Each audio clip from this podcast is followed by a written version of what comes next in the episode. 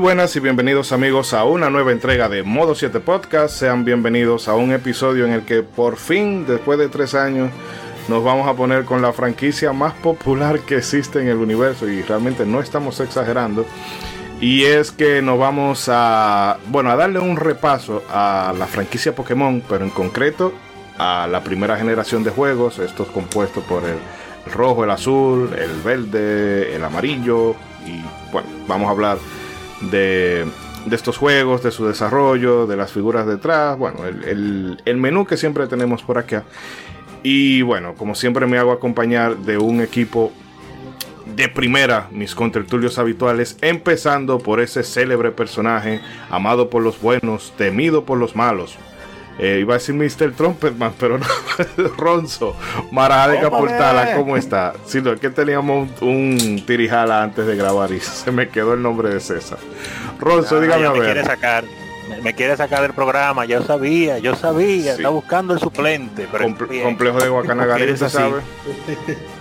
Eh, ya, ya empezamos. Que César, ya empezamos. Y yo que nos, parecemos igualito, nada más la diferencia es dos tonos de color, pero igualito. no, no, bienvenido, contento de estar nuevamente acá. Siento como que tardamos mucho para volver al próximo programa. La espera ha sido larga, pero estamos acá contentos y más para hablar de esta franquicia que todos queremos. Así que un placer escucharlo a usted. No tanto de, de usted para mí, pero sí para usted y eh, vamos a continuar, tenemos mucha gente hoy acá, preséntelo por favor. Sí, sí, no, es que dijimos Pokémon y todo el mundo como que se materializó de golpe. Y desde la ciudad de Monterrey, ciudad famosa por la birria y la carne asada, Mr. Trumpetman. ¿Qué tal? ¿Qué tal? ¿Qué ha habido? ¿Cómo están? Espero que muy bien, Mr. Trumpetman, saludándolos desde la Sultana del Norte. Muchas gracias por conectarse a Camo 7 Podcast. Gracias por darle clic a ese link donde quiera que se lo haya encontrado usted. Acompáñanos hasta el final, se la van a pasar súper, súper bien con este programa dedicado a, la primera generación de Pokémon. Ya llovió y Pokémon sigue vigente y quién sabe hasta dónde le den. Así que pues vamos a muy emocionado de hablar de estos dos primeros juegos, ¿cómo no? En efecto. Y nos acompaña el Benjamín del equipo, nuestro youtuber estrella, Bragic. Saludando a Brayek de este lado, muy contento como siempre de acompañarlos en, este programa para hablar de Pokémon y sobre todo, por, precisamente por eso me siento mucho más emocionado porque además de que es una franquicia muy importante que había que hablar en algún momento de ella, es una que me pegó personalmente a mí, esa Pokémonía me dio fuertísimo y estaremos aquí hablando de la primera generación, ya sea que jugaran la, Pokémon rojo, la azul, la, amarillo, el, la rojo fuego y la verde hoja. Sí, no, eh, yo me voy a volver un cebo en este programa, así que yo básicamente le voy a dejar. Todo eso de primera generación. Sí, Todo lo que mencioné de primera generación. Las riendas a ustedes. y bueno, vamos a dejar, vamos a dejar al perro de último y vamos a presentar. Nos acompaña desde la ciudad de San Luis Potosí el amigo y hermano Don Estrato. Estrato, ¿cómo estás? Teníamos tiempo que no te teníamos por acá, pero qué bueno que has vuelto. Estoy muy contento de estar de nuevo por acá, este, hablando de esta franquicia que sí, o sea, me puse a acordarme de toda la Pokémonía que se desató y pues creo que va para largo y tendido. Este, y pues bueno, aquí viendo que ya quiere sustituir a Ronzo, este, ya la próxima puedes presentar a Mr. Trumpetman como el Marajá de Monterrey.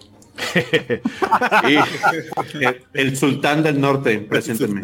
Oh, y el que quiera ver si este hombre viene un fire, que vaya al post, bueno, al tweet que nosotros publicamos del episodio y bueno, yo eh. después de llover yo no, mira, ven, para que hable, porque se no, va a secar la garganta de leerlo. No sé, no sé qué quedó más largo, un salmo de la Biblia, o, lo que el tío estamos en podcast nos dejó.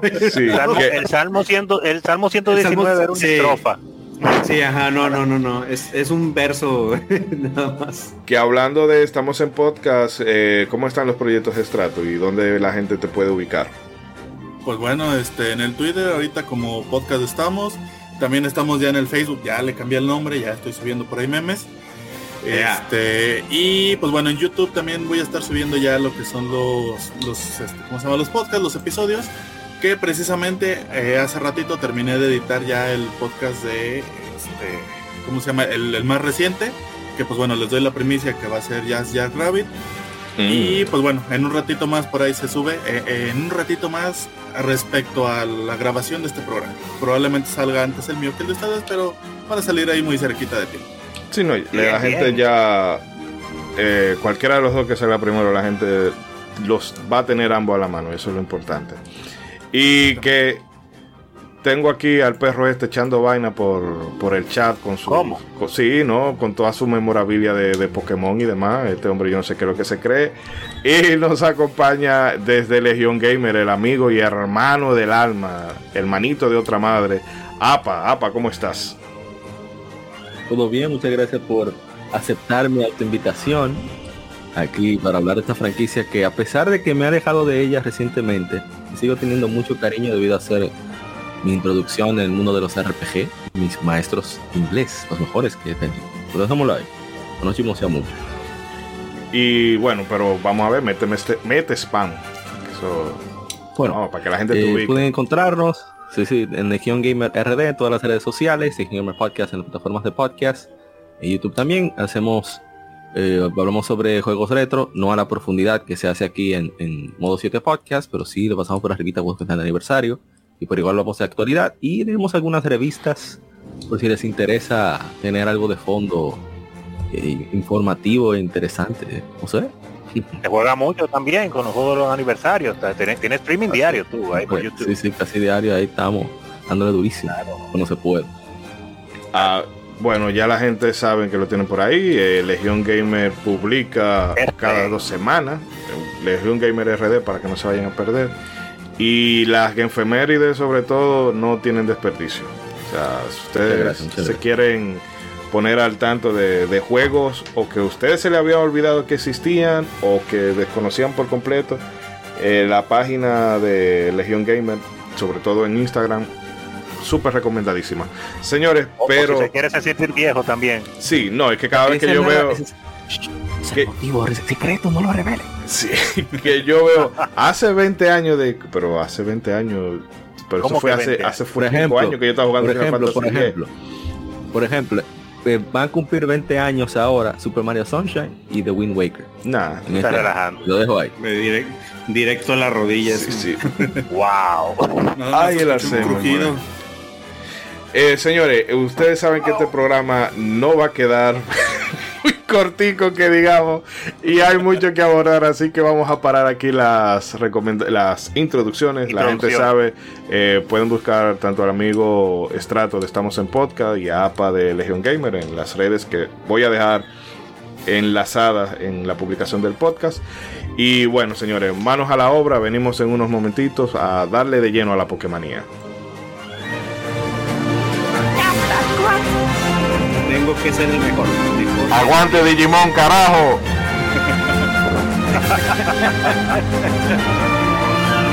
y evolución de para allá.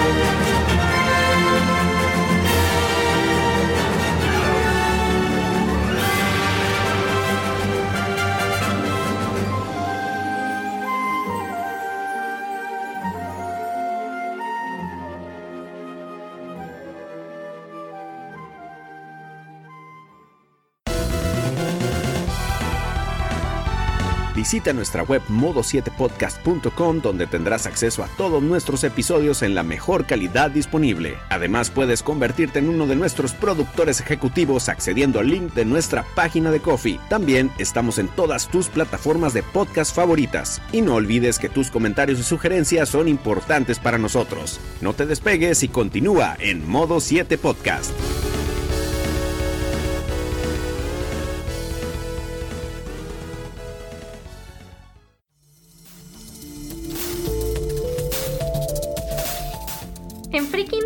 Encontrar todo lo relativo a la cultura pop en México.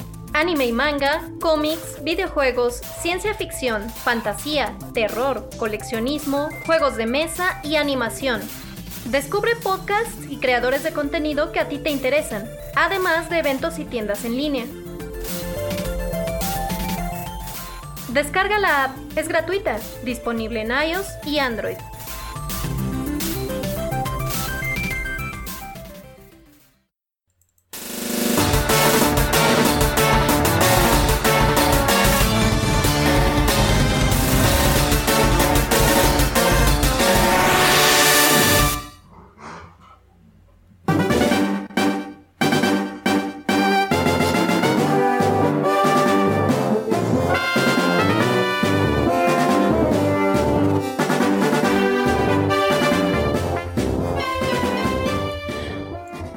Bien, arrancamos queridos amigos con el episodio. Ya vamos a, darles caña.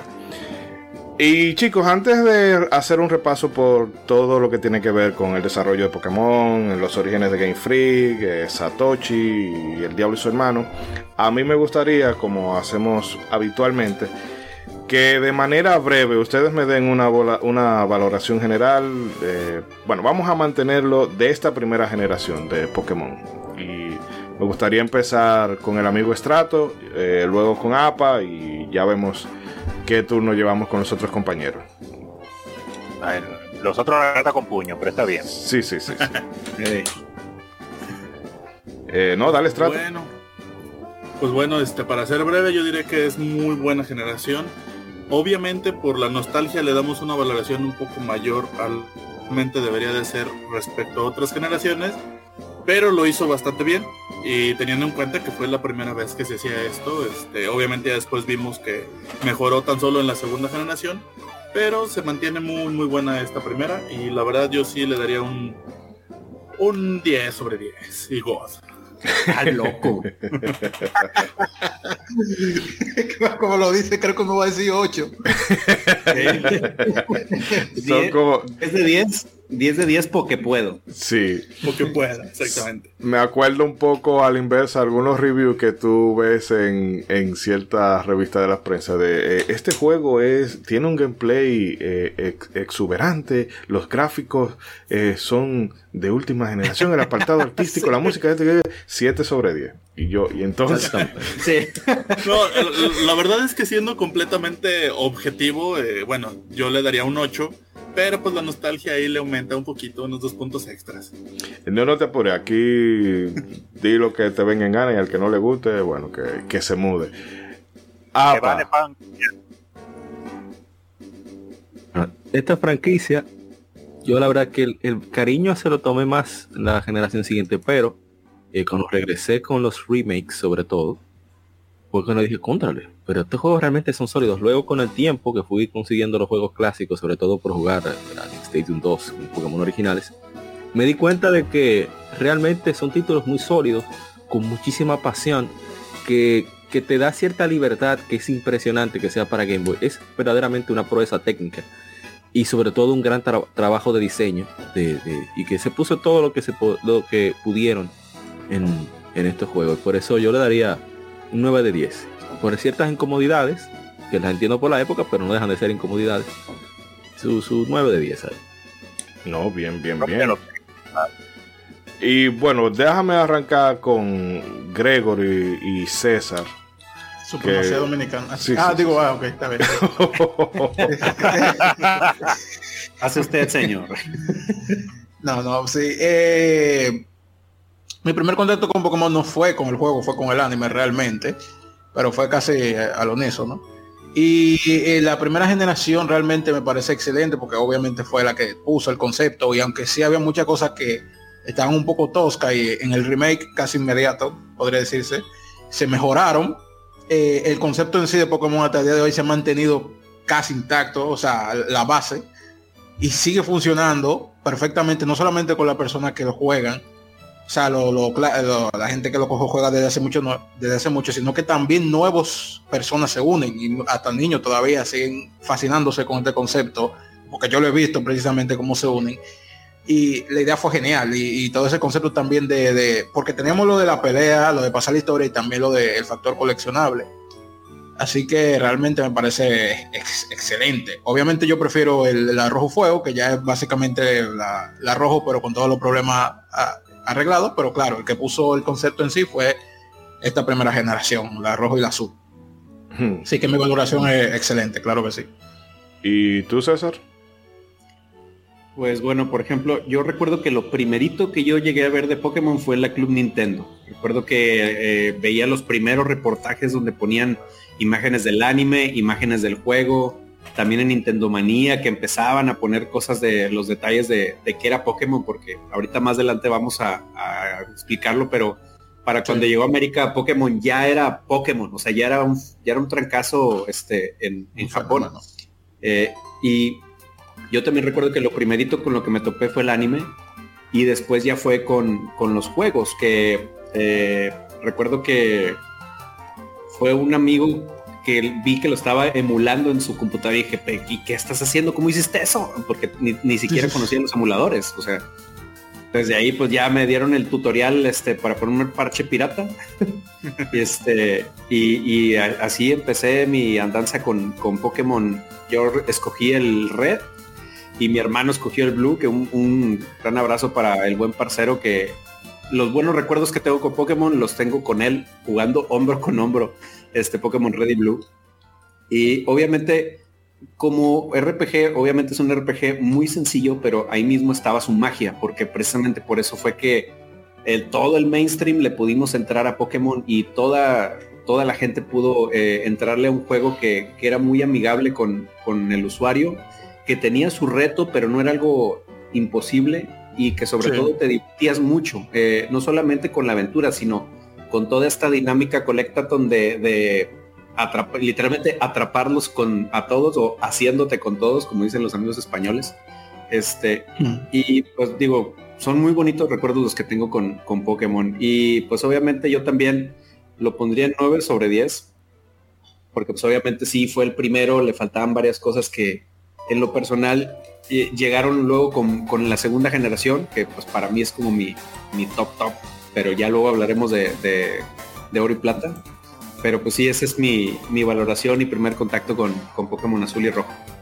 Y bueno, eh, Ronzo, como usted entenderá que esta era una franquicia para gente joven, para niños de aquella época, y en, esa, en ese momento ya usted era un señor con barba y y pero en aquello.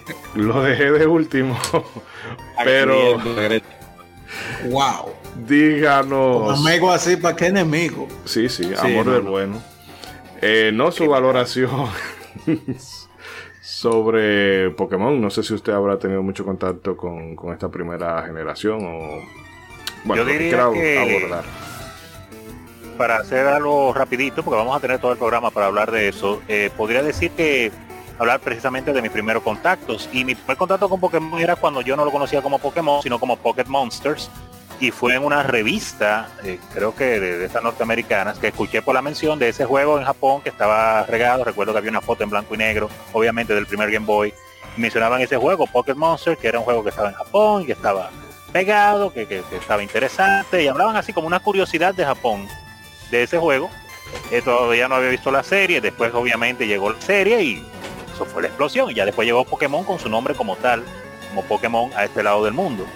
Pero eh, esa fue mi, primera impresión. En ese tiempo obviamente no había cuarto, así que no había manera yo de tener un Game Boy, mucho menos el juego. Así es que no pude jugarlo en su momento, sino que seguí muy de cerca la serie y me mantuve siempre muy informado con las revistas. Eh, y, nada, la Pokémonía me agarró sin poder jugar el juego, sino disfrutándolo, viendo a otros jugándolo, porque sí conocí personas que lo jugaban y disfrutaba mucho la revista y del anime y claro, la Pokémonía comenzó en esos tiempos en los noventas y hasta nuestros días no se ha terminado, no se ha terminado, sabemos cuándo se va a acabar. One Piece, el anime se va a acabar primero y no la Pokémonía. Exactamente. Eh, bueno, en mi caso yo el primer contacto que tuve con Pokémon fue eh, con la serie, pero con los juegos como tal fue con la Gold que era de un compañero de, clases, que era esa época en la que tú tenías un... Sea, se intercambiaban cosas. Yo le prestaba el Illusion of Gaia y él me prestaba eh, su Game Boy y ese Game Boy iba dando eh, la vuelta de mano en mano. Y el primer, o sea, y ese primer contacto realmente... Eh, o sea, ahí tú puedes apreciar lo enganchan, o sea, cómo engancha ese concepto de atrapar, de atrapar monstruos, de ir entrenando, encontrarte a gente más fuerte y tener que, farmear y todo eso para poder farmear experiencia, para poder vencer a tu rival, que es básicamente, como decía César, una, una buena introducción a los JRPG porque te quitaba quizás toda esa parte engorrosa y se centraba mucho en el gameplay. Desafortunadamente, eh, no lo llegué a terminar y tuve que devolver el, Game Boy. Y admito que Pokémon es una franquicia con la que a mí me ha costado como poder entrar. Eh, realmente intenté de nuevo con la, creo que era la, la blanco y negro, la que están para DS, ¿no? Sí. Y sí, le estuve dando... Sí, le estuve dando un tiempo, pero después como que, no sé, me puse en otra cosa y también porque el catálogo de juegos de DS era una cosa tan brutal que constantemente salían cosas que como que me atraían un poco más las... óyeme, sí, sí, eh, eh, había momentos en que, eh, o sea, tú tenías un great hit mensual mínimo. Te estoy hablando de, cosas de corte épico, sobre todo cuando empezaron con los remakes de Final Fantasy y de Dragon Quest. Pero el caso es que independientemente de mi, de, de mi cercanía o no con los juegos, no se puede negar que esta franquicia ha enamorado el corazón de millones y cuando la gente piensa por ejemplo en franquicias populares como Star Wars o el universo de, cinemático de Marvel eh, o sea, el valor que tiene Pokémon en el mercado los eclipsa por completo yo creo que las dos. Eh, sí, o sea. Eh, yo, estaba viendo la estadística y Pokémon está arriba de Hello Kitty, de Mickey Mouse, de, de, de todo eso, de Star Wars.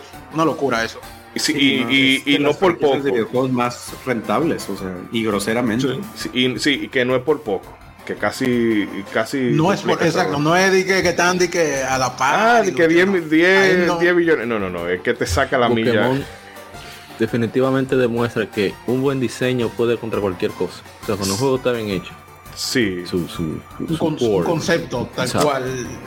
Es que, es que mira, yo. realmente no, eh, eh, para terminar, eh, ya breve, fuera, fuera de, las valoraciones que yo pueda tener con Pokémon y que por ejemplo a mí me gusta mucho joder y decir, ah, que, Pokémon, que y meterle, sí, meterle y todo eso. la historia de, de, de su creador a mí me ha enamorado y por eso, después de yo conocer esa historia, le he tenido muchísimo más respeto a la saga eh, independientemente de que ahora la esté manejando como esté manejando, pero tú ver el corazón y, no sé, todo, todo el mimo que se le puso, obligatoriamente te tiene que hacer ver esa, esa IP con otros ojos.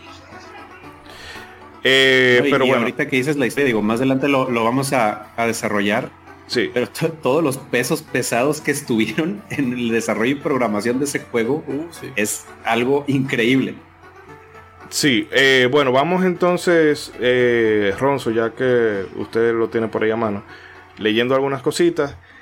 Y bueno, eh, ya ustedes saben, vamos comentando algunos datos. Y me gustaría que ustedes, como amantes de la franquicia de verdad, bueno, nos ayuden a rellenar cualquier hueco y a guiarnos por este camino que por lo menos para Ronzo y para mí es un poquito se va a rellenar. Sí es un poco vamos a decir eh, cuasi desconocido en un sentido.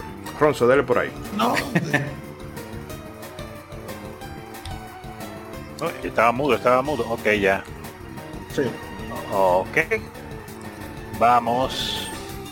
Wey. Ya llegó got it problemas técnicos. Ok, bueno, pues para comenzar a hablar sobre Pokémon, debemos remontarnos varias décadas atrás y ubicarnos en la ciudad de Machida, en Tokio, en 1965. En ese lugar y época nos encontraríamos a un niño llamado Satoshi Kiri, quien solía pasar el tiempo explorando el paisaje rural en busca de insectos. Tal era su pasión por este hobby que sus compañeros de clases le pusieron el sobrenombre de Doctor Insecto. E incluso uno de sus profesores apartaba un espacio de su clase para que Tajiri mostrara sus descubrimientos en el aula. Su vocación inicial era la de ser entomólogo. Sin embargo, la ciudad de Machida experimentó una rápida urbanización, por lo que cada vez había menos lugares donde encontrar insectos. Esto forzó a que Tajiri dedicara sus energías a otro hobby, y fue así como su pasión se centró en las máquinas recreativas, como muchos de nosotros cuando pequeños. Eh, ya muy populares estas máquinas por aquellos años de su adolescencia. Eh, su habilidad para jugar era tal que se hizo famoso por poder pararse, pasarse largo tiempo frente a un arcade, a un tragamonedas, utilizando muy pocas monedas, al punto de que el propietario de la tienda le regaló una máquina de Space Invaders, de invasores espaciales. Vaya. Esta nueva pasión centrada en los videojuegos llevó a Tajiri a querer entender más sobre la creación de estos y siendo muy joven, pues ganó un concurso realizado por la compañía Universal Entertainment con un concepto para un videojuego llamado Midnight Crowd, en este concurso que en su época secundaria le presentó a Sega su idea de una secuela para una para un, para una secuela de Space Invaders, valga la redundancia, una secuela para hacer una secuela de Space Invaders, resultando esta ganadora del primer premio, por lo que fue invitado a visitar las instalaciones de la empresa Sega. Ahí me confundí un poco con unas cuantas palabras, pero es interesante mencionar entonces, haciendo una pequeña pausa ahí, el, el talento que tenía este hombre desde joven, tanto que genialidad lo hizo empezar a explorar su entorno, como miren después cómo se manifestó tecnológicamente a través de primero jugar juegos y después de diseñar y crear ideas para juegos que mire como lo hicieron ganado, eh, ganador de, estos tipos de premios que lo fueron encaminando poco a poco a llegar a su sitio en la industria. ¿Qué les parece a ustedes?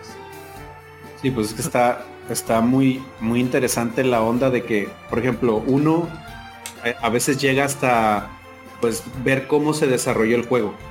Pero este eh, Tajiri pues, no, o sea, yo quiero ver desde cómo lo programaron, o sea, cómo hicieron que el, que el monito en el juego hiciera lo que está haciendo y realmente era, yo me imagino que el, cerebro iba a mil por hora de, en cuanto a curiosidad de, ver cómo es que se hacían todas esas cosas.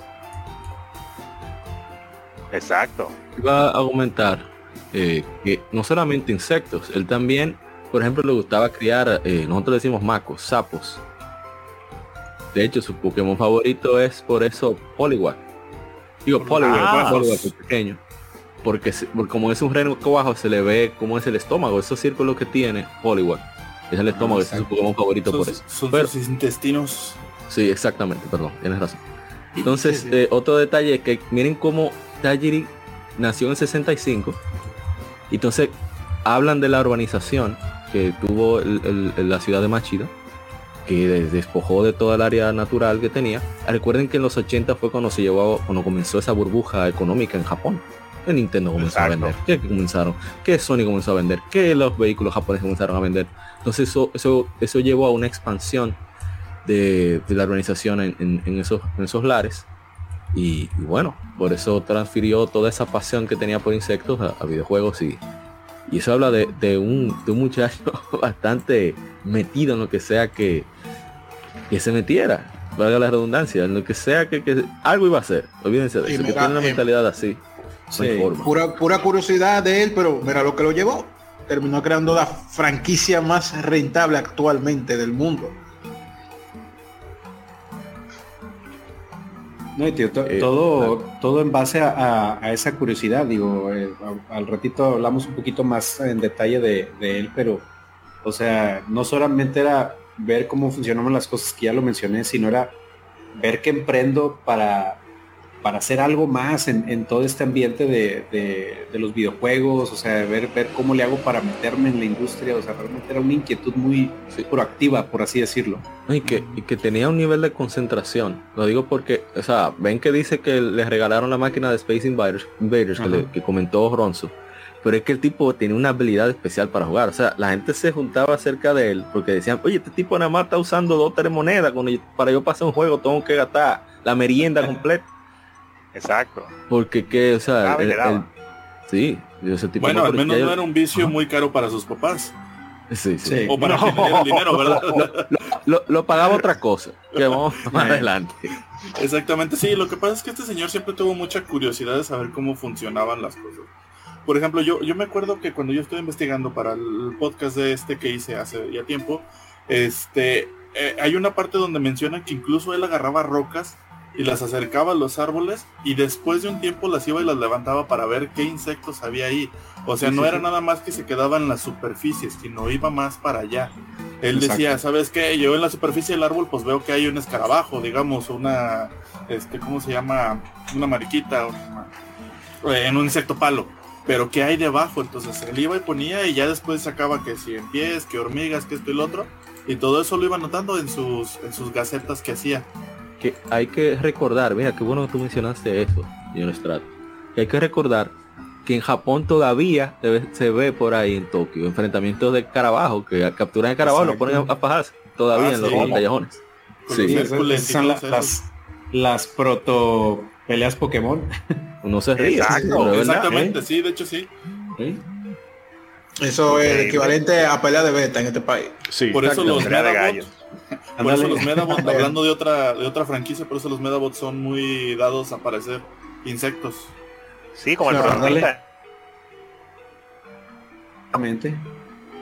Bueno, para que vea, para que vea, para que vea cómo se va armando la cosa. Y ves, eh, continuando con esa misma línea y siguiendo con los datos, gracias por esas, esas ideas. Eh, siguiendo hablando del señor Tajiri, o Tajiri, no sé cómo se pronuncia correctamente. Eh, Tajiri. All right, Tajiri. Tajiri, aquí en versión latina. En la devoción de Tajiri por los videojuegos provocó que casi no se pudiera graduar de la secundaria por el ausentismo, cosa que no agradó a sus padres quienes temían que su hijo se estuviera convirtiendo en un delincuente. Aún así, ya esa misma devoción, junto a su deseo de compartir sus conocimientos sobre trucos y estrategias para ayudar a los demás a obtener mejor puntaje, lo llevó a crear la revista Game Freak, nombrecito bien conocido ahora, una mm. publicación redactada a mano y fotocopiada que llegó a ser lo suficientemente popular al punto que tuvo que emplear a su madre y a su hermana para que le ayudaran a empacar los ejemplares que se mandaban por correo. De hecho, su número dedicado a Cibius de Namco o Cebius alcanzó a vender 10.000 unidades. En la época de esta revista, para que tú veas el sueño, sí. Es por la época de esta revista que entraría en contacto con otras de las figuras claves en la historia de Pokémon, Ken Sugimori. Sugimori ofreció sus servicios de ilustrador para la revista Game Freak y esto terminó convirtiéndose en una amistad que sobrevive al día de hoy. Ambos compartían un marcado interés por los videojuegos y cero entusiasmo por entrar a la universidad. Sí. Todo lo contrario al ideal japonés. Tranquilamente. Con el boom del Nintendo Entertainment System del NES, eh, estaba decidido a que Game Freak diera el salto al desarrollo de videojuegos, pero el primer escollo al que se enfrentaron fue el hecho de que necesitaban una licencia de Nintendo para poder publicar juegos en dicha consola. Sin embargo, junto a Sugimori optaron por presentarle la idea que tenían para un juego a Namco, quien ya tenía la licencia. Es así como en 1989 sale a la luz Quinty, un juego de puzzles que se llamó Mendel Palace en Occidente y publicado por Hudson Soft. Haciendo una pausa ahí porque obviamente hay que comentarlo. Primero, eh, esa, esa parte como mencionan ellos de que de que tenían poca, poca ganas de ir a la universidad, pero mucha, mucha pasión los videojuegos. Pero porque la destreza lo llevaba por ese camino, la verdad. Eh, eran unos muchachos que desde pequeños demostraban por la genialidad. Pero me, gustaría escuchar ustedes las, opiniones personales de ustedes que han vivido lo mismo, de lo que pensaba la familia de Tajiri primero cuando lo vio con esa emoción y luego cómo terminó todo, que terminaron trabajando para él prácticamente. ¿Qué ustedes piensan? Bueno, yo creo que esto es un ejemplo más perfecto de que no toda la vida tiene que ser exactamente como se te dice la sociedad, necesariamente no tiene que seguir el mismo ideal, no es obligado a ir a la universidad. Eso no significa que uno va a estar vagueando haciendo nada, sino que hay otras formas de, avanzar en la vida, como lo fue siguiendo su pasión, que fueron los, videojuegos en este caso. Sí, exacto, ahí, ahí o sea, como tú bien dices, eh, hay diferentes tipos de inteligencias en esta vida, o sea, no todo es la tipo de inteligencia que pues te hace ser un alumno aplicado en la universidad. O sea, el tipo de inteligencia de él lo fue orillando a interesarse por, por este ambiente de la industria de los videojuegos pero pues obviamente también bien aplicada, ¿no? O sea, porque no era nada más pura vagancia de no quiero ir a la escuela porque no quiero hacer nada. O sea, e-, no quiero ir a la escuela porque yo tengo un deseo de hacer otra cosa, de aplicar pero, inteligencia en, otro ah, tipo de, actividades. Exactamente. Él estaba centrado en algo, estaba estudiando, pasa que lo estaba estudiando en la universidad, pero estaba preparándose para otra cosa. Que, quería destacar, antes de por si acaso, antes de que se me olvidara, Dígale. que él incluso fue invitado a trabajar con en la revista Famitsu, Famicom Sushi, que son famosas, y como escritor invitado para escribir trucos, opiniones, reviews muchísimas veces en la revista. O sea que el hombre estaba en eso. Y que una estrella, brillaba. Y que buen redactor también. Que por ejemplo, este, ahorita que mencionaron a Sibius, perdón, este Nanco lo contactó para que hiciera una guía oficial del mismo. O sea, no solamente se quedó en, en Game Freak, sino que hizo algo oficial de la compañía. Eh, sí, porque en ese caso eh, Nanco tenía ubicado a, eh, creo que era, no sé si era el campeón en ese momento, como que tenía el puntaje más alto, pero el, el no recuerdo qué fue lo que pasó, como que él no, le gustó. sí, que tenía examen, tenía exámenes y él dijo, bueno, yo no puedo. Y ellos fueron huyendo una vez donde Tajiri. Que es lo que hablamos de que si tú tienes una, una habilidad, que muchas veces eso pasa con, sobre todo en países tercermundistas como, como nosotros, en México tal vez un poquito menos, pero que un muchacho tiene una tiene una habilidad especial y los padres lo que hacen es como que le matan esa esa ambición, o sea, no esa ambición, sino esa esa pasión, porque entiende que no, mira, tú lo que tienes que una de las carreras típicas que, que tienen el sistema, medicina, medicina, derecho o Dios lo libre mal, eh, comunicación social, eh, óyeme. Y luego ese, ese, o sea, ese potencial se desperdicia por completo. Definitivamente.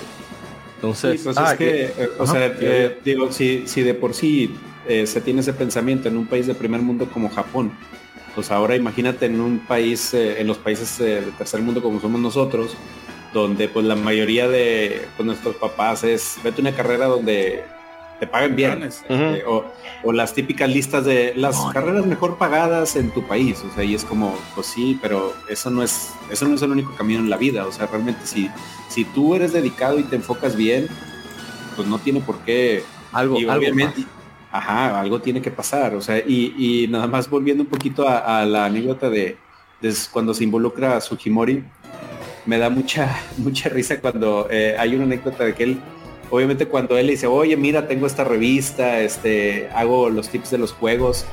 No, que la leía, él era consumidor de la revista. Ajá, entonces Sukimori dice, oye, como que ocupas un ilustrador, ¿no? Porque vio las ilustraciones que, hacía Tajiri y es como que, como que ocupas a alguien que te ilustre esta onda, ¿no? Porque como que sí, sí eres bueno redactando, pero aquí sí ocupas ayuda, compadre. Y así es como se, se, involucra él. Que yo, que yo me imagino que cuando él vio la revista se dieron dos posibilidades. Él dijo, wow, eh, esta iniciativa está tan bien que estoy eh, dispuesto a querer ayudarlo para ser mejor. O simplemente dijo, no, este tigre lo que está haciendo una mierda de dibujo. Déjame ofrecerle mi servicio. Lo segundo, antes de que se me olvide, sobre Quinty, para que vean la, la, la ¿cómo se diría? La dedicación de, de, de a pesar de no ser, entre comillas, profesional. Ese tigre compró su Famicom, lo destapó, estudió el hardware y se bajó a aprender Family Basic, que por cierto lo hizo Hudson Soft, ese, ese sistema operativo de desarrollo de Family. Eh, el tigre se fajó, eso no fue, dije, que dije, que no, que yo voy a ver. No, no, ese hombre se fajó a aprender a programar con el sistema operativo del Famicom. Sí, digo, no, sé si tú tengas ese dato más, más preciso tu papá, pero pues, según yo fue con, con ingeniería inversa con el que le agarró la onda sí, sí, a la del Famicom, ¿no? Sí, que es aprendí atento Que eso fue lo mismo que hicieron eh, los hermanos de, de Rare que ellos le hicieron ingeniería inversa al NES y Nintendo dijo, pero vengan acá muchachos. Que de, Nintendo debería hacer más eso en la actualidad y dejar de estar metiendo tanto copyright y jodiendo la paciencia. ¿Te acuerdas de EA? Que EA le dijo a, Sega, bueno, ustedes tienen opciones. O nos dan la licencia más barata o el pirateo. o sí. pero que, que hablaban de, de, este, ¿cómo se llama? Quinty. Sí. O sea, ¿qué, tan fregón se aventó la chamba en Quinty que, digo, obviamente para el momento en que e, este señor estaba en su temprana carrera, pero el juego llegó a llamar la atención del mismísimo Miyamoto, o sea, que fue donde este, eh, donde lo, eh, a Miyamoto empezó a poner el mapa a, a Tajiri, o sea, por ver qué tan bien hecho había hecho el juego de Quinty. No, y otra cosa, que él tenía un, bueno, desarrolló un profundo respeto por Namco y cómo ellos desarrollaban los juegos. Porque eso lo, a él lo llevó a como reducir el concepto de los juegos a un verbo. Eh, porque a reducir el concepto de los juegos a un solo verbo. Eh, que se me olvida el nombre de este juego que es Cavando, pero... Ah, no, pero pero arranca con Pac-Man, comiendo. Exacto, comiendo. Pac-Man, el, ejemplo idóneo, comiendo. Entonces, ah, Pokémon, cazar o atrapar. O sea, él, esa, esa filosofía... Sí, el, el, concepto bien conciso, vaya. Exacto. Y él, bueno, vemos que a la primera compañía que él dice, bueno, no tenemos la licencia, eh, que me imagino que muy barata no debía ser, sobre todo para un, estudio que ni siquiera ha publicado su primer juego. Eh, vamos a hacerle la idea o a venderle la idea a una gente que ya tenga la consola, eh, la licencia, y nada, ellos que no lo publiquen.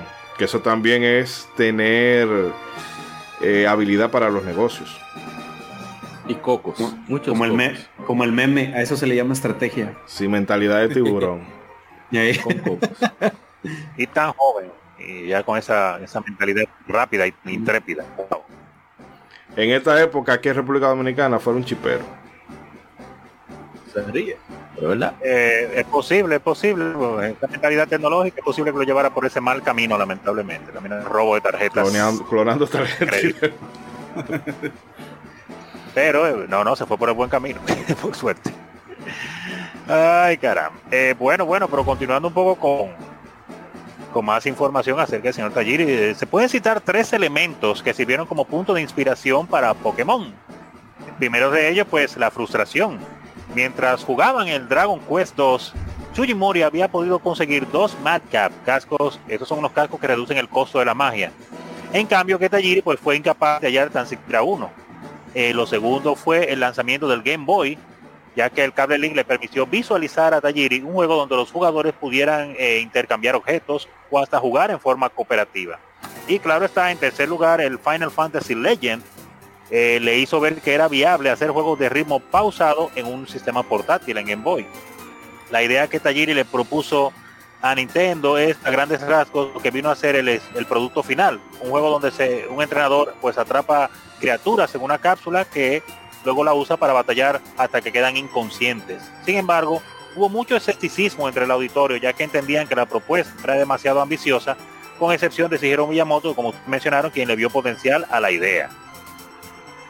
Así es que, diga. No, no, era el nombre del, proyecto. Ah, exacto. Los Capsule Monsters. Capsule Monsters, ahí. Exacto interesante como, como cosas que tienen que ver con juegos, como mencionaban ellos, ellos jugando pues el famosísimo Dragon Quest 2 o Dragon Warrior. Eh, ese asunto de no poder compartir ítems, y él dijo, wow, pero si él me lo pudiera pasar, yo que no puedo, no, se me ha dado. Y yo sé que yo soy bueno jugando, no es por falta de técnica, pero es que él ha tenido más suerte o lo que sea y lo consiguió y yo no. Y eso le empezó a dar vueltas en la cabeza, la idea de eso, juegos que se pudieran compartir o jugar en cooperativo. Desde esa época donde eso eh, pues se jugaba, claro, un cooperativo, pero en, físico, pero con ese asunto de las consolas portátiles, eso fue como lo que le abrió la mente. Dijo, wow, pero verdad, con un portátil, que la gente pueda andar cada quien por su lado. Se le prendió el bombillito, qué interesante. La mente, el proceso, me imagino, de, ideas mentales debe ser muy interesante. Si no lo pudiera mapear, cómo, cómo, cómo funciona la lógica en la mente de Tajiri, que lo va llevando de una cosa a otra rápidamente. Sí, que fue una idea clave para la, franquicia, porque fue uno de los puntos que más gustó a la gente. Eso en conjunto con, no sé si lo voy a mencionar más adelante, pero bueno, lo hago yo. Eh, el, agregado de Shigeru Miyamoto de, hacer dos versiones para que eh, hubieran una cantidad de Pokémon que no estuviera en otra versión y así eh, esto impulsaba más a la gente a, a querer intercambiar el Pokémon que no tenía en su versión. Exacto. O como eso te habla de... Uf, eso le dio ah, mucho dinero. eso. esas ya son más las ideas de, este, de, de, mentalidad de tiburón. sí. ¿Y, por qué, ¿Y por qué dividir el juego en dos cuando lo podemos sacar en uno? Es que me gusta mucho el dinero. eso te habla de, de cómo a veces los juegos cuando tienen problemas no necesariamente son técnicos pueden ser simplemente desde el principio. Los juegos generalmente se hacen en tres partes. Primero la película, la preproducción, la producción, la postproducción. Y en este caso vemos como una frustración llevó a llevar un, concepto de diseño basado en una necesidad que no había, pero que sí era disponible en un hardware que incluso era mm, más incómodo, podríamos decir, de desarrollar. Y, eso habla del genio es que ahí vemos la genialidad de, de, este no, bueno, de, de Tajiri, perdón, porque precisamente él se pudo haber quedado frustrado hasta que encontrara esa cosa, pero en realidad lo que hizo fue darle la vuelta. voy a hacer mi propio juego con juego, con juego de azar y otras cosas. y, de hecho sí tenía casinos, ¿eh? Sí, claro. Sí, le puso su casino, le puso juegos de azar, le puso juegos de azar. Y está, y está bien, está bien emocionante como de alguna forma Dragon Quest tuvo que ver en la historia de, de Pokémon. Y a mí me, parece súper interesante cómo la industria va retroalimentando la misma industria, o sea, cómo Dragon Quest de una necesidad eh, les da la inspiración para crear Pokémon. Y cómo actualmente hay muchos juegos muy parecidos a Pokémon, actualmente está el Temtem eh, para, para, las consolas actuales, que es un, es un juego que a su vez está basado en el, en, en el concepto de Pokémon, entonces cómo esto esto de los conceptos en la industria de los videojuegos es circular, o sea, cómo va, eh, te, tú te inspiras de alguien más y tú a la vez inspiras a alguien más. Como, como el Dragon Quest Monsters. Ajá, exacto, o sea, está muy interesante. Y ahorita nada más, ahorita que, que mencionaron lo de Capsule Monsters, eh, ahí nada más hacer la anotación de que este concepto del Capsule Monsters está basado en, en las, las eh, bolitas, las gachapón, que son como estas bolitas que sacas de las maquinitas que les pones una moneda que tienen un juguetito adentro. Sí, sí. Y a la vez también está basado en las cápsulas Kaiju del programa de Ultraman. Que, todavía están en Japón, ¿eh? Sí, ajá, exactamente. Y que precisamente como ahí tenían eso de las cápsulas Kaiju con Ultraman, ahí medio tuvieron unas broncas a la hora de registrar el nombre, ya para, para registrar la propiedad intelectual y que eso fue lo que los orilló a darle el nombre de mejor de Pocket Monsters en vez de Capsule Monsters. Monster. ¿Qué tú no sé? Pocket Monster. Pocket Monster. eh, muy bien, muy bien. En este caso, eh, eh, no quiero dejar de mencionar, bueno, ustedes lo mencionaron ya, pero realmente es que como eh, aparte de lo, de, lo, duro que está Jirico, eh, el ojo que tiene Miyamoto, señores, para ver ideas y cosas. Eh, la gente lo critica, tú lo puedes gustarte, odiarlo, pero el tigre tiene una visión, porque él dijo, esa idea está muy buena, pero dice, hace este cambio. ¿Y cómo hubiera sido el mundo si, hubiera sido... Los 90 y 80 fueron la edad dorada de, ese hombre, de Shigeru Miyamoto. Ya, está en el ocaso. Tú puedes tirarle ahora, pero en su momento es un maestro. Eh, ¿Cómo hubiera sido Pokémon de diferente si, si esa idea de Miyamoto no lo hubieran ejecutado? No hubieran dos versiones y tuviéramos todo no, no. no, no, la, versión, eso es lo curioso, porque eso le dio tanto, le dio mucho más valor, porque precisamente eh, tiene su gracia, obviamente uno, el punto no es que uno compre dos, el punto es que uno compartiera socialmente con los demás. y, estaba eso, pero la gente pues, le daba igual, se compraba sus dos versiones, lo hacen.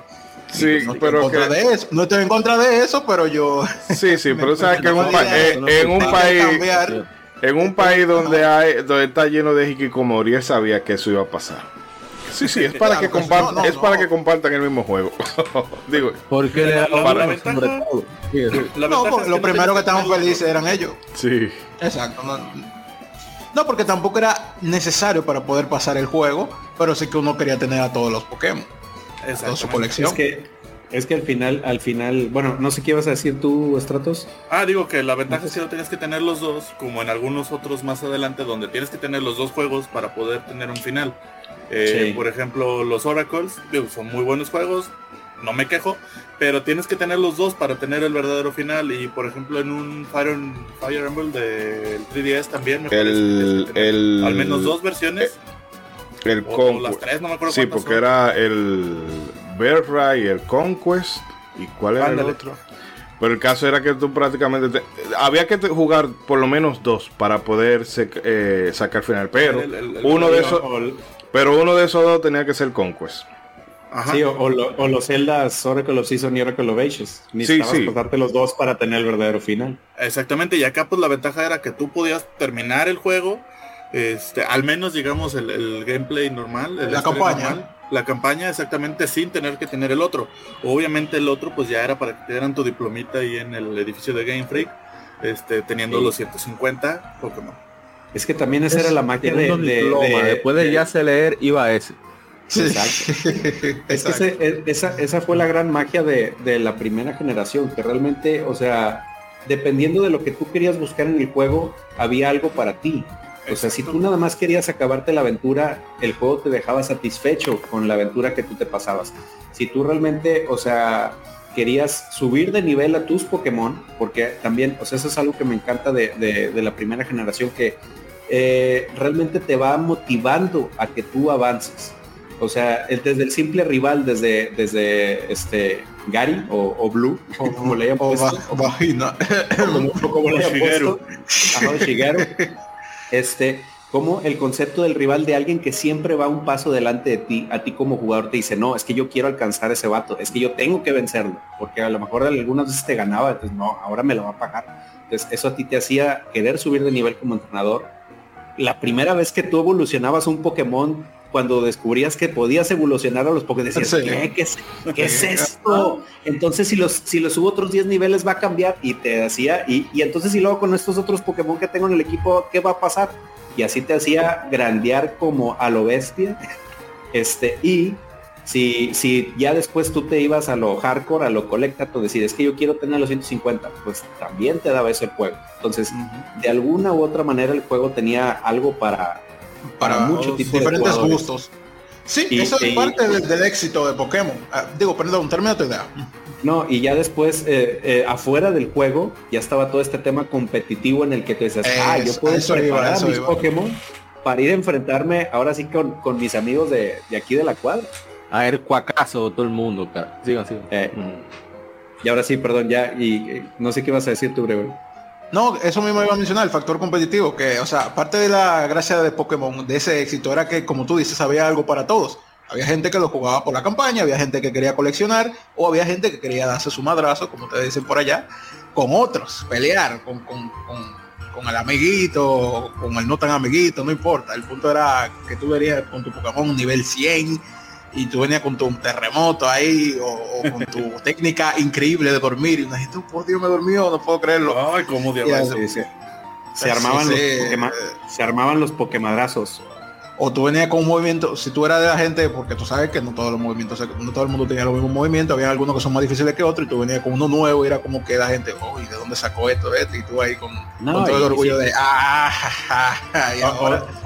Obviamente nunca va a ser lo mismo ganarle a un CPU que ganarle a un rival Una persona, claro, claro. Jamás. Y, te calaba diferente que te ganara un CPU a que te ganara un humano, hijos, no, no, no. es que eso, eso fue lo que a mí me pegó muy fuerte la Pokémonía por eso, porque la escuela, eh, ya cuando, ya más reciente, obviamente yo no soy tanto de esa generación, pero conseguimos los emuladores, teníamos celulares todo el mundo, entonces mucha gente se metió a la, a la, mira, vamos a jugar todo, todo el mundo juntos y entonces entrenábamos para el final enfrentarnos y eso era un vicio que, por Dios, yo cuando empecé a entrenar, a eso porque, porque había que ponerlo en nivel 100, porque ahora te lo ponen en las nuevas generaciones, te lo nivela a 50 a todos. Pero en ese entonces, si tú llegabas con tu Pokémon nivel 50, te, te tenías a la consecuencia de que tu rival venía con uno nivel 100. todo el mundo, ok, vamos, vamos a dar una, dos, una, dos semanas, dos, ajá, y nos poníamos a entrenar. Todo el mundo ponga su Pokémon de nivel 100 yo no llegaba, a hacer su fila, hacer su turno, hacer la pelea y esa satisfacción de, de, no, no por presumir, pero yo solía ganar casi siempre. Eh, vaya, vaya. uno sentía bien y uno traía su, su valla. También estaban las vallas que te daban ciertas habilidades. Era como que, ah, me va a dormir, pero esta valla me despierta y como que, ah, no te funcionó el truco. o como que la próxima vez que se enfrentaban, que, sí, vaya ya es de oro y plata. Es de segunda generación, sí. No, lo que pasa es que el, el, arrojo fuego me, se agregaron las ah, vallas. la ah, primera que, Ah, sí, pero... Pues Rojo Fuego tiene todo hasta la tercera generación. De la tercera generación, exactamente, sí. sí.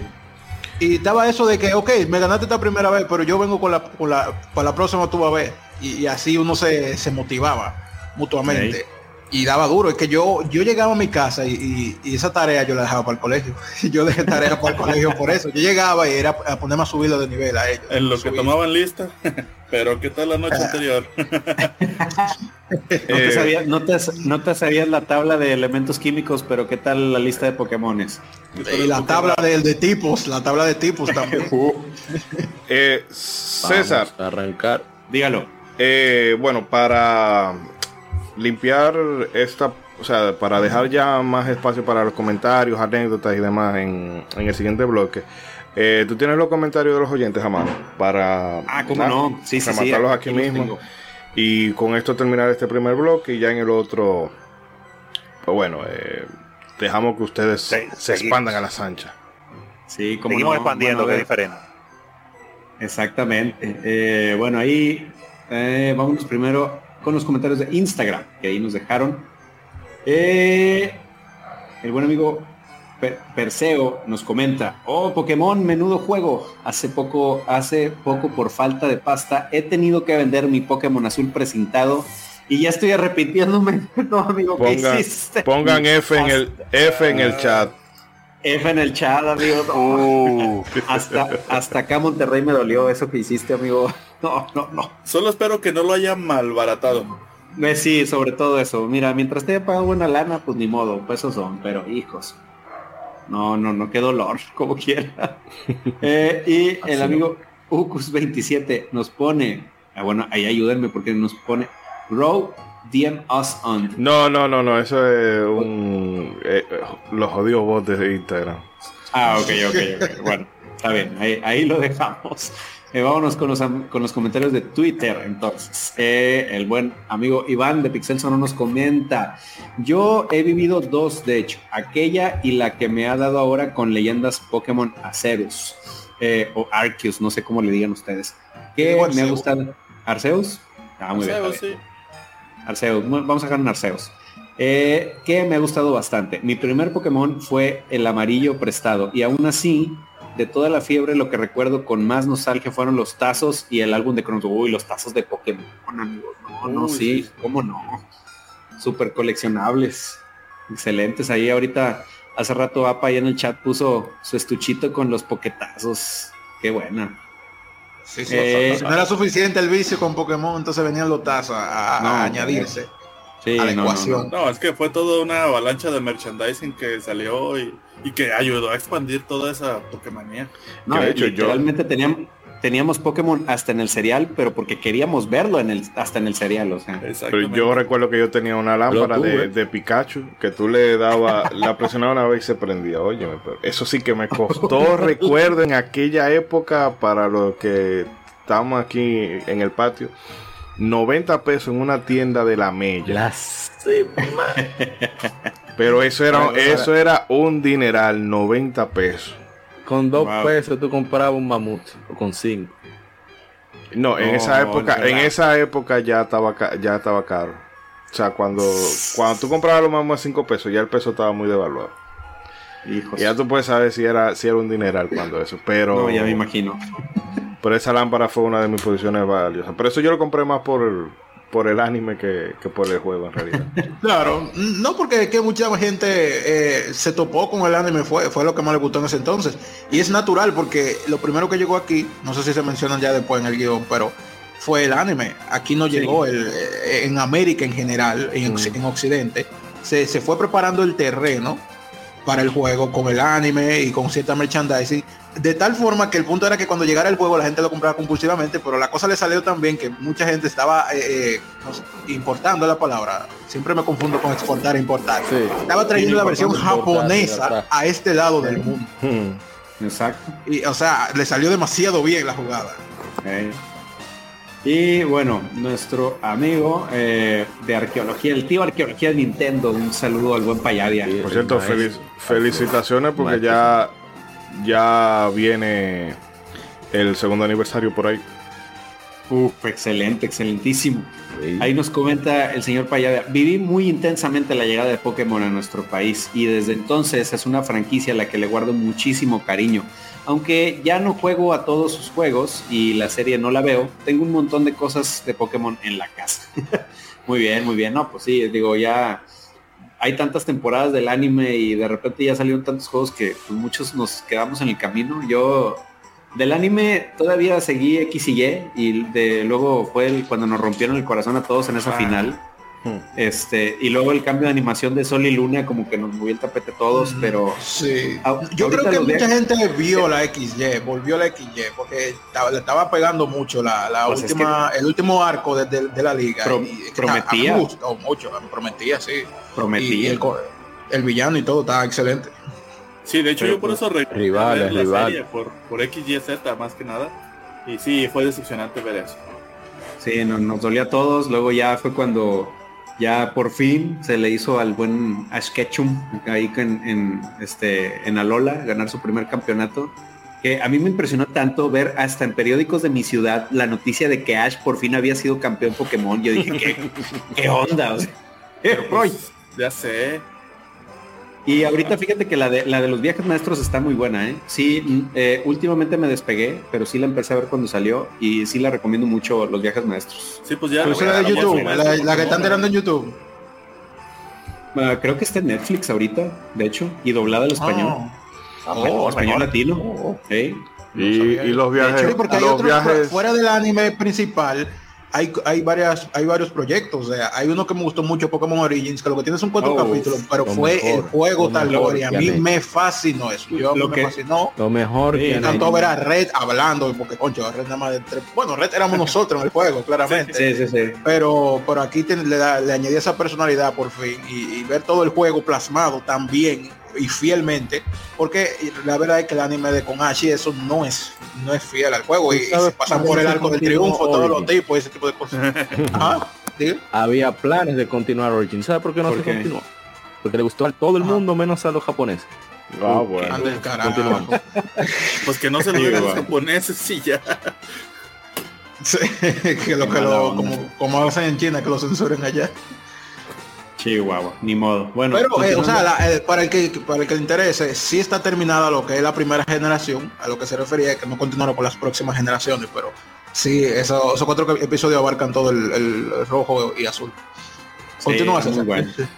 Gracias. Eh, después el amigo Gakruz nos comenta, me regalaron para mi décimo cumpleaños un Pokémon azul cerca de su salida. Lo conocía por el internet de esa época, hobby consola, Nintendo Acción como anécdota curiosa, conseguí a Mew gracias a un catedrático de la uni donde mi hermano estudiaba, un señor amante de los videojuegos. Este profesor mediante el internet de la universidad había conseguido a Mew y lo había pasado a su cartucho, eh, clon de Pokémon con el mítico truco del cable link. Tras conseguirlo, lo vendía a 20 duros en la puerta del colegio. Así puede comprar Pokémon amarillo. Muy bien, ¿eh? Pensamiento de tiburón. De los míos hacía eso. ¿Eh? ¿También vendías a Mew? nadie tenía Pokémon Fire Leaf Green. Entonces Pokémon Fire Leaf Green podías conseguir los iniciales de Yoto y demás, porque pensé que Ruby Sapphire tuvo un, gran recorte de Pokémon. Entonces yo los Pokémon, la gente que lo quería, se lo vendía. ¿Te queda el Dito a 100, dito a 100, dito a 100 en esa época. Y ahí es que, y ahí que tú ves el vicio que había porque la gente lo pagaba. La gente este es el verdadero Team Rocket, señores. el, verdad, el verdadero Giovanni en persona.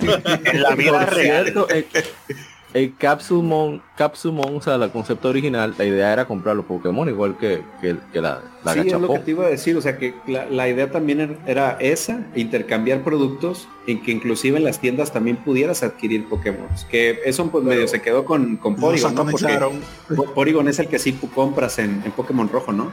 Sí, sí pero el caso de, que él como no es como no es del todo un Pokémon eh, orgánico, creo que la palabra, no sé por eso. artificial, por así decirlo. Porque precisamente de lo que se le critica al Team Rocket es lo que se hace en el casino, que se vende en Pokémon.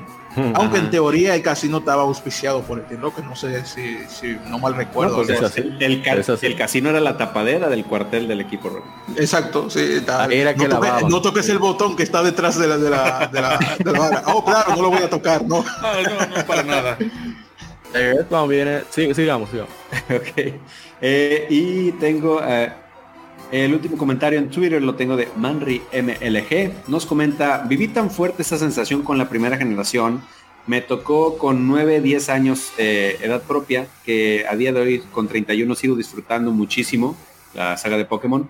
Todos los años juego varias veces la primera generación porque digo que Canto es mi lugar de paz dentro del mundo de los videojuegos. Uf, qué buena me ¿Cómo no?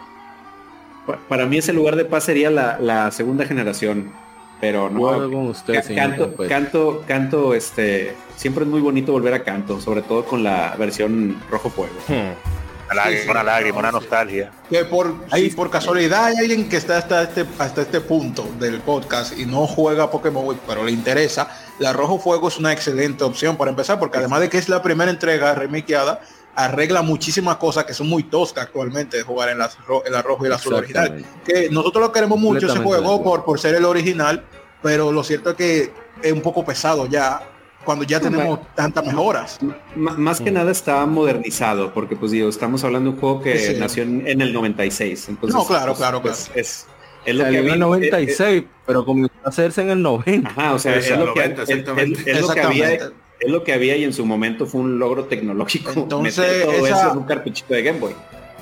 Sí, entonces usted, esa es una muy buena opción, el rojo fuego, verde hoja, que esas son las dos. Porque son el primer juego tal cual, la historia es exactamente la misma, de ahí se le agregan un par de cositas y ya, algunos Pokémon de, la segunda y tercera generación. Pero en general es eso. También está la opción de Let's Go Pikachu, pero yo no la he jugado, así que no sé si recomendarla. E, ese, fue un, intento de conectar a la raza que entró por Pokémon Go y ah, exacto, no, le salió voy a poner así. Lo voy a, poner, pues lo voy a poner así te dicen que tú no puedes llegar al primer gimnasio si no tienes un Pokémon que sea súper efectivo contra el gimnasio. Sí, pues exactamente. Es que es, es como es Pokémon Go para consolas. Así ese, ese Let's Go Pikachu, Let's Go Vivi. pues ya saben, además de que la rojo la pueden conseguir, la pueden emular, eh, o sea, de, los, yo no soy mucho de jugar emuladores en un celular por lo incómodo que me resulta un juego, por ejemplo, de plataforma de eso, pero precisamente Pokémon es un juego que es muy cómodo de jugar en un celular uno se pone su My Boy ahí y, se pone a jugar el rojo fuego y lo juega tranquilo en cualquier momento, en cualquier lugar. Es muy ideal. Muy bien. Bueno, señores, ahí con eso ya cerramos los comentarios de los oyentes. Muchísimas gracias por reportarse de verdad. Les apreciamos bastante que se reporten ahí en las redes. Ya saben, búsquenos ahí en Facebook, Twitter e Instagram. Y pues ahí nos estamos escuchando en el próximo episodio. Y bueno, vamos entonces a aprovechar que este es el momento idóneo para hacer un cortecito y de nuevo a la gente gracias por los comentarios, los likes, los tweets y todo eso, se le aprecia muchísimo. Eh, pero bueno, vamos a hacer entonces el cortecito así aquí y venimos ya con el resto del contenido y muchísimo más Pokémon todavía.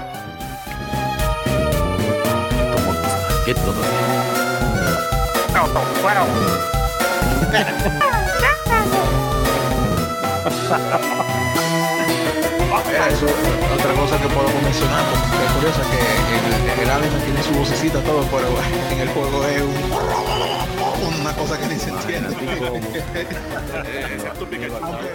Pikachu es el, el que hace la excepción.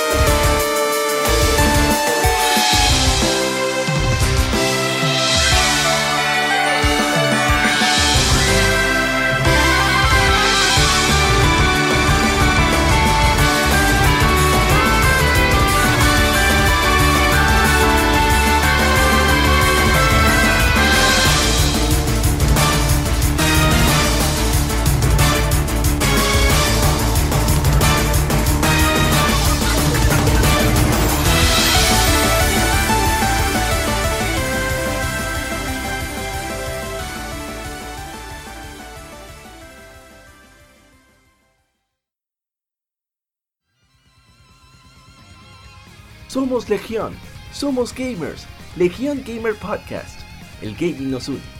Un podcast enfocado en tratar juegos de actualidad y del pasado con la relevancia que merecen. Puedes escucharnos en iBooks, Spotify, TuneIn y demás plataformas de podcast de tu preferencia buscando Legión Gamer Podcast. Recuerda seguirnos en las redes sociales como Legión Gamer RD. Visita nuestra página de Facebook para que seas parte de nuestros streams de las Game Femérides, donde conmemoramos algunos títulos jugando en su aniversario. Porque todos jugamos, el gaming nos une. Legión Gamer Podcast.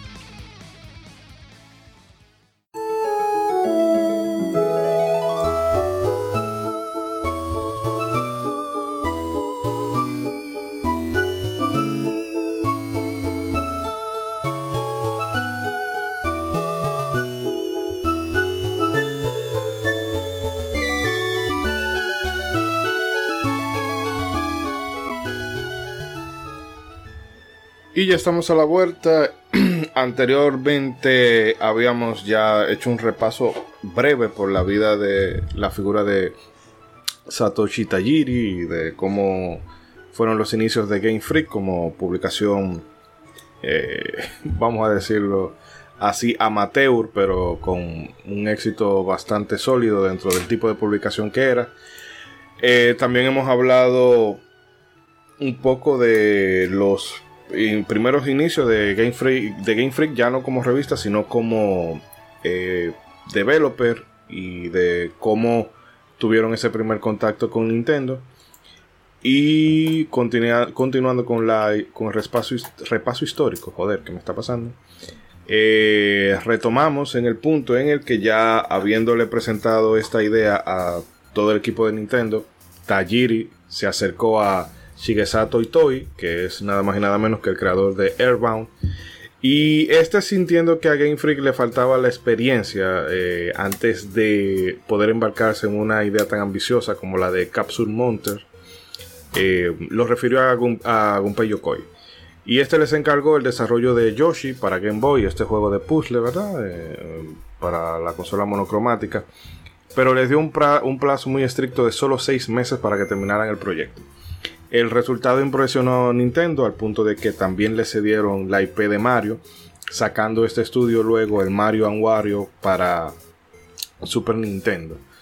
El desarrollo de Pokémon abarcaría un periodo de 6 años, eso es comprendido de 1990 hasta su salida en el año 1996, por lo que el pequeño estudio se vio empujado a trabajar en otros proyectos para mantenerse a flote, entre ellos eh, un título para Super NES llamado Smart Ball. Bueno, cuando decimos Super NES también nos referimos a Super Famicom y si hablamos de NES, Famicom distintamente para no volvernos un lío.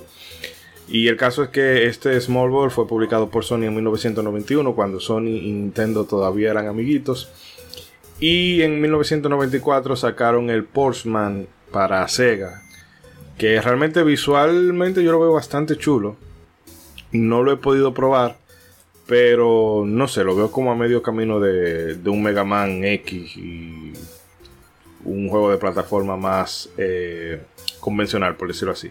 A pesar de esto, Game Freak casi se va a la, quiebra, al punto de que Satoshi tuvo que vivir del dinero de su familia. Y cinco empleados dijeron, mira, yo no aguanto esta vaina, yo me voy de aquí porque no estoy viendo un solo centavo. Finalmente sería Shigesato Itoi quien vendría al rescate de Game Freak ofreciendo la tan necesitada financiación para que ellos pudieran acabar el proyecto mediante la empresa llamada Ape Inc., la cual años después cambiaría su nombre a Creatures Inc.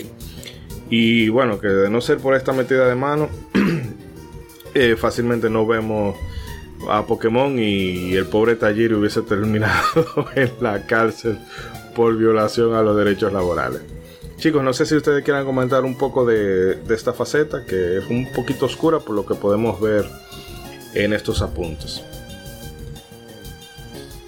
Digo, era lo que comentaba anteriormente, que ahorita aquí ya lo, desarrollamos un poquito más. Pues a ver, todas las grandes personalidades que están involucradas en el desarrollo de Pokémon. O sea, desde Shigesato y Toy, que pues allá en Japón es toda una personalidad y obviamente todos los que somos amantes de Airbound este, lo conocemos bastante. Está Gunpei Yokoi, Shigeru Miyamoto, y, Wata. hay, hay uno que no se menciona, pero que es muy importante. Hablamos de Tsunekas Ishihara, que ahora es el presidente de, de, Pokémon Company. Pero en ese entonces fue productor, dando la parte de la mm, financiación, dando la, la, las ideas, de su experiencia con, con Earthbound, que ya de por sí tuvo varios problemas antes. Eh, y fue, fue vital, un tipo de un Durango, un genio en, en, design, en, en, producción de videojuegos. Sí, no, no, pero o sea, realmente cuando repasas la historia y ves todas las personas, los pesos pesados involucrados en, este desarrollo, te, te, impresionas bastante. Y, ahorita que mencionaron que eh, estos cuates también estuvieron involucrados en el Mario Wario, que si no lo recuerdan es este juego que solo salió en Japón para usando el, el mouse del Super Nintendo donde Mario tenía como una cubeta que le tapaba la cara y era una dita la que tenía que controlar el camino. Bueno, ahí en, Pokémon, la pista de la ruta 24 y 25 es muy parecida, si no es que es la misma, al tema del mundo 7 de Mario Wario. Ahí chequen, hagan esa comparación de cosas que se parecen a cosas. Pero chequen. Se ríe. Precisamente porque pues son los, son los mismos que, hicieron la música tanto de ese juego como de acá de Pokémon. ¿Puede continuar? ¿Alguien más? ¿Algo que comentar? No sé si... que comentar, pero, pero después. Estrato está por ahí porque lo veo en verde, pero como que no se le escucha. No, mira, este. Bueno, lo que pasa es que realmente no, no tenía mucho que comentar quería comentarlo a lo mejor un poquito más adelante, pero bueno, vemos todo lo que batallaron para sacar el juego y todo para que el juego tuviera una recepción medianona en su principio. Este, entonces, pues realmente estuvo a punto de no ser la, la gran franquicia que es ahora, pero pues a final de cuentas, eh, literalmente el juego se salvó a sí mismo, o la franquicia se salvó a sí mismo por medio de un Pokémon, pero no sé si quieren comentarlo ahorita, quieren comentarlo un poquito más adelante. Este, por eso precisamente no había querido decir nada ahorita en este punto. Bueno, eh, agregándole un poco a lo que tú decías para entonces dejar el grueso de lo que quieres comentar para más adelante. Que aquí hay un refrán que dice que cuando la pedra va para el perro, aunque doble la esquina, porque realmente vimos que Pokémon para concebirse pasó por mucho. Bueno, es que la vida de, de Satoshi Tajiri estaba como en una forma configurada para que eso no se diera, empezando porque eh, está recolectando insectos y animales y bueno, viene la urbanización de, la ciudad y le quita todo eso. Con los videojuegos, el reproche de los padres y el tema del rendimiento escolar. Y luego cuando hace la compañía que intenta hacer un videojuego, se da cuenta de que no tiene licencia y tienen que buscar a alguien que sea eh, licenciatario. Entonces le presenta la idea a los de Nintendo y los de Nintendo están como, bueno, macho, es que yo no sé qué es lo que tú me estás tratando de vender, no le veo el, el atractivo. Y si no es porque Miyamoto dice, ven, yo te voy, yo le veo potencial a tu idea, yo te voy a coger bajo mi ala y vamos a refinarla. Y luego eh, toda esta situación económica, que yo imagino que debe ser incómodo, ya después de tú pasar de haber manejado el, capital que de seguro manejaba con la revista, porque eh, recordemos que el Sebius vendió 10.000 copias y la revista salía como en 2 dólares, casi 3. Entonces, a verte de generar 30 mil dólares en un mes, potencialmente, a tener que vivir de lo que gana tu papá, pues entonces eso debió de pegar muy fuerte. Entonces que vemos que son como muchas cositas que se fueron dando para que esta para que esto no se diera, pero aún así terminó, terminó dándose bajo o contra todo pronóstico, mejor dicho. Sí, no, pues lo, que es creer en tu, en tu proyecto, o sea, en lo que traes, en el moral, de decir, oye, es que pues esto sí, sí tiene. vamos a ver cómo sí le hacemos, hmm. cómo sí sale. Sí, al final de cuentas le estuvo sacando la vuelta a todos, por todos lados, o sea, eh, le quitaron los insectos, se puso a, investigar y a analizar otras cosas. Le quitaron esto, se puso a hacer esto otro. Le, quitaron el, ¿cómo se llama? El, el Madcap, pues se puso a investigar cómo hacer colaboración con otros. Y así se la llevó hasta que llegó el éxito. Sí, eh, para ser exitoso lamentando, o bueno, lamentando el caso no necesariamente, pero conlleva a ser un poco cabeza dura Claro. Dale para adelante como el toro. Y bueno, tenemos que el diseño de los Pokémon estuvo encabezado por Ken Sugimori, quien tomó inspiración de los Kaijus, que recordemos que los Kaijus son estos monstruos que aparecen en películas como Godzilla y eh, Motra, y sí, Pacific Ring más recientemente y todo eso. Pero hecho en una escala menor.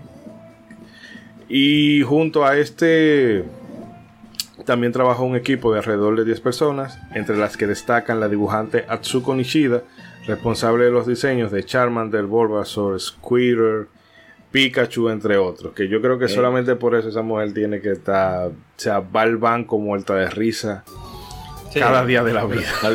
algo a destacar es que primero se hacían Ah, entra al banco, entra al banco, eh, perdón, entra al banco gritando pica pica. pero antes de, pero vamos, para que retengan la idea ahí. El caso es que luego de eh, que estos dibujantes hacían los bocetos, Sugimori lo iba dibujando de otros desde otros ángulos para que fuera más fácil hacerle el renderizado. La música de esta primera generación estuvo a cargo de Junichi Masuda, eh, quien se vio limitado al uso de, de los cuatro canales de audio que tenía el Game Boy para hacer la música, los efectos de sonido y las voces que decía ahorita Gregory de los Pokémon en la batalla. Los ruidos, los ruidos. la, la, estática esa.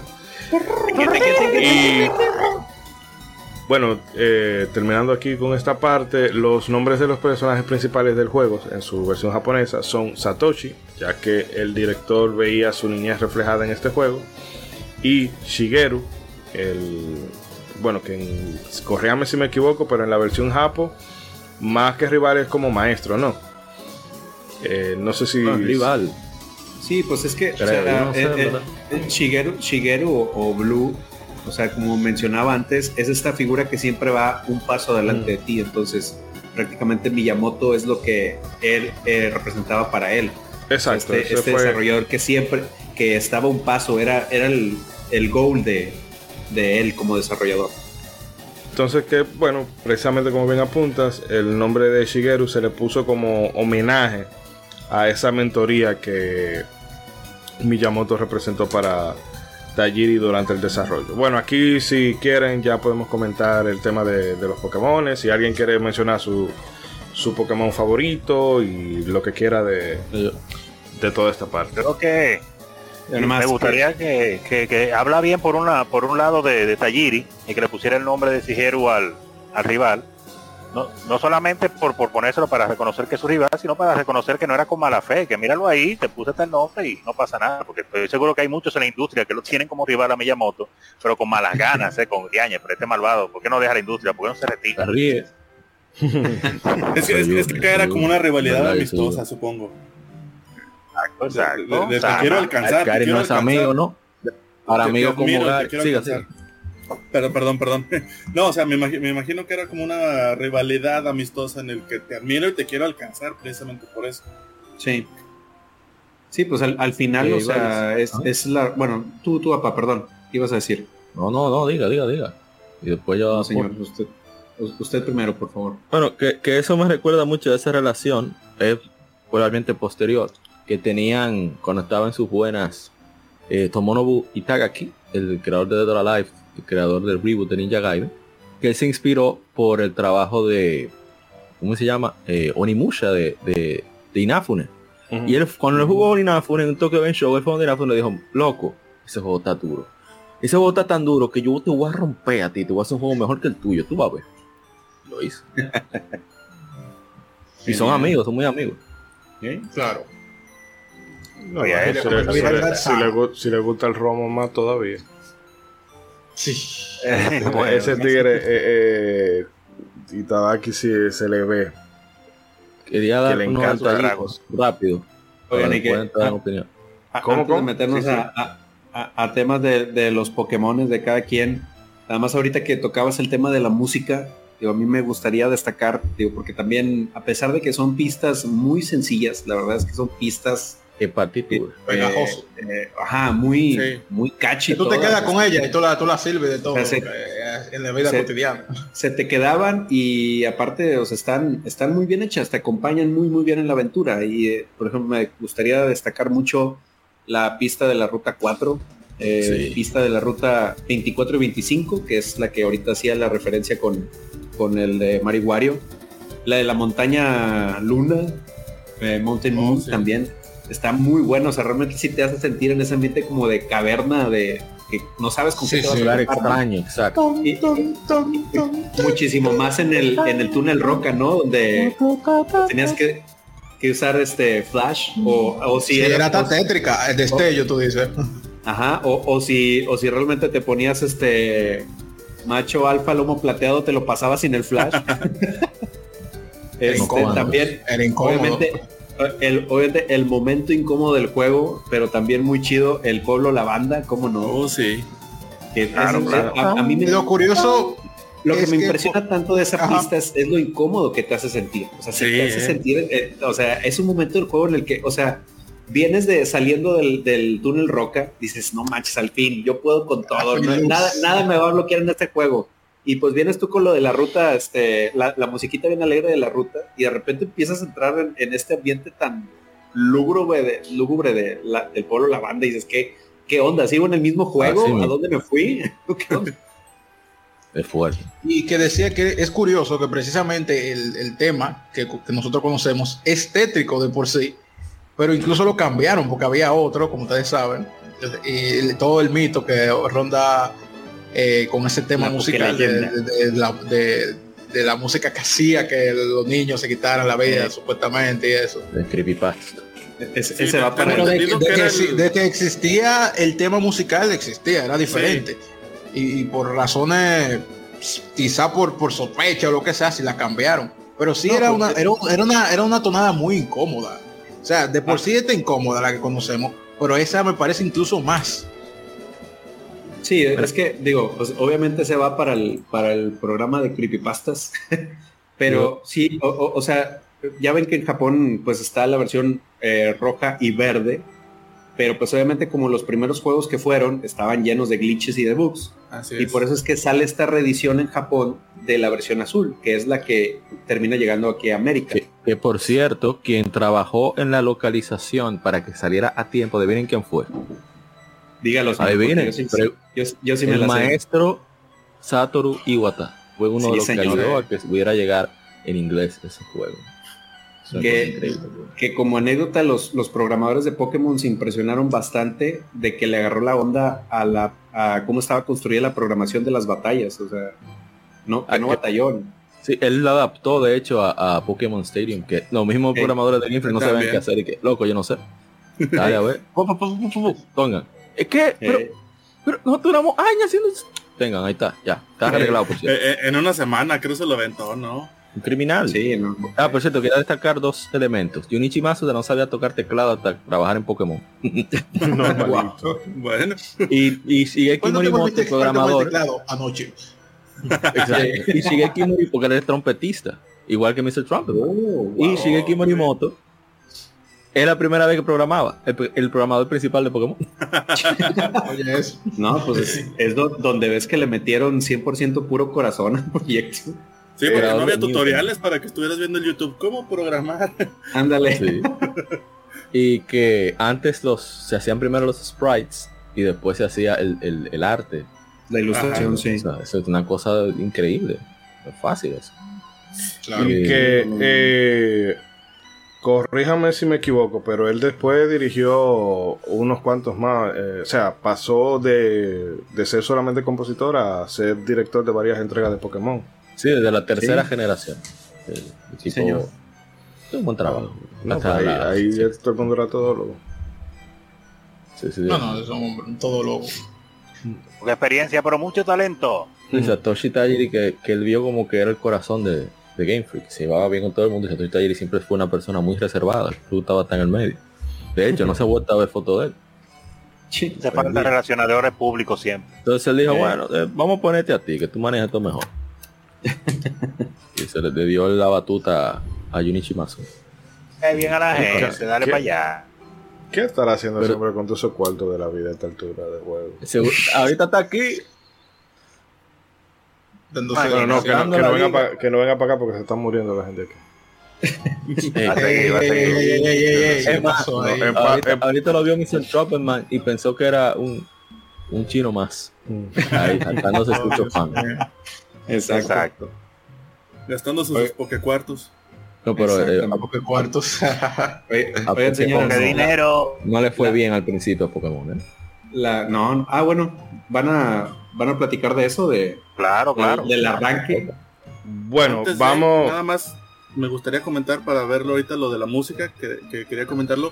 A mí me encantaba mucho la, canción de Ciudad Carmín, esta donde llega el barquito y todo. Este, una, vez acaba de comprar pilas este, para mi Game Boy, lo puse, estaba en esa ciudad, me quedé escuchando hasta que se acabaron las pilas. O sea, literalmente, porque, o sea, todas las demás canciones son, son buenas, bueno.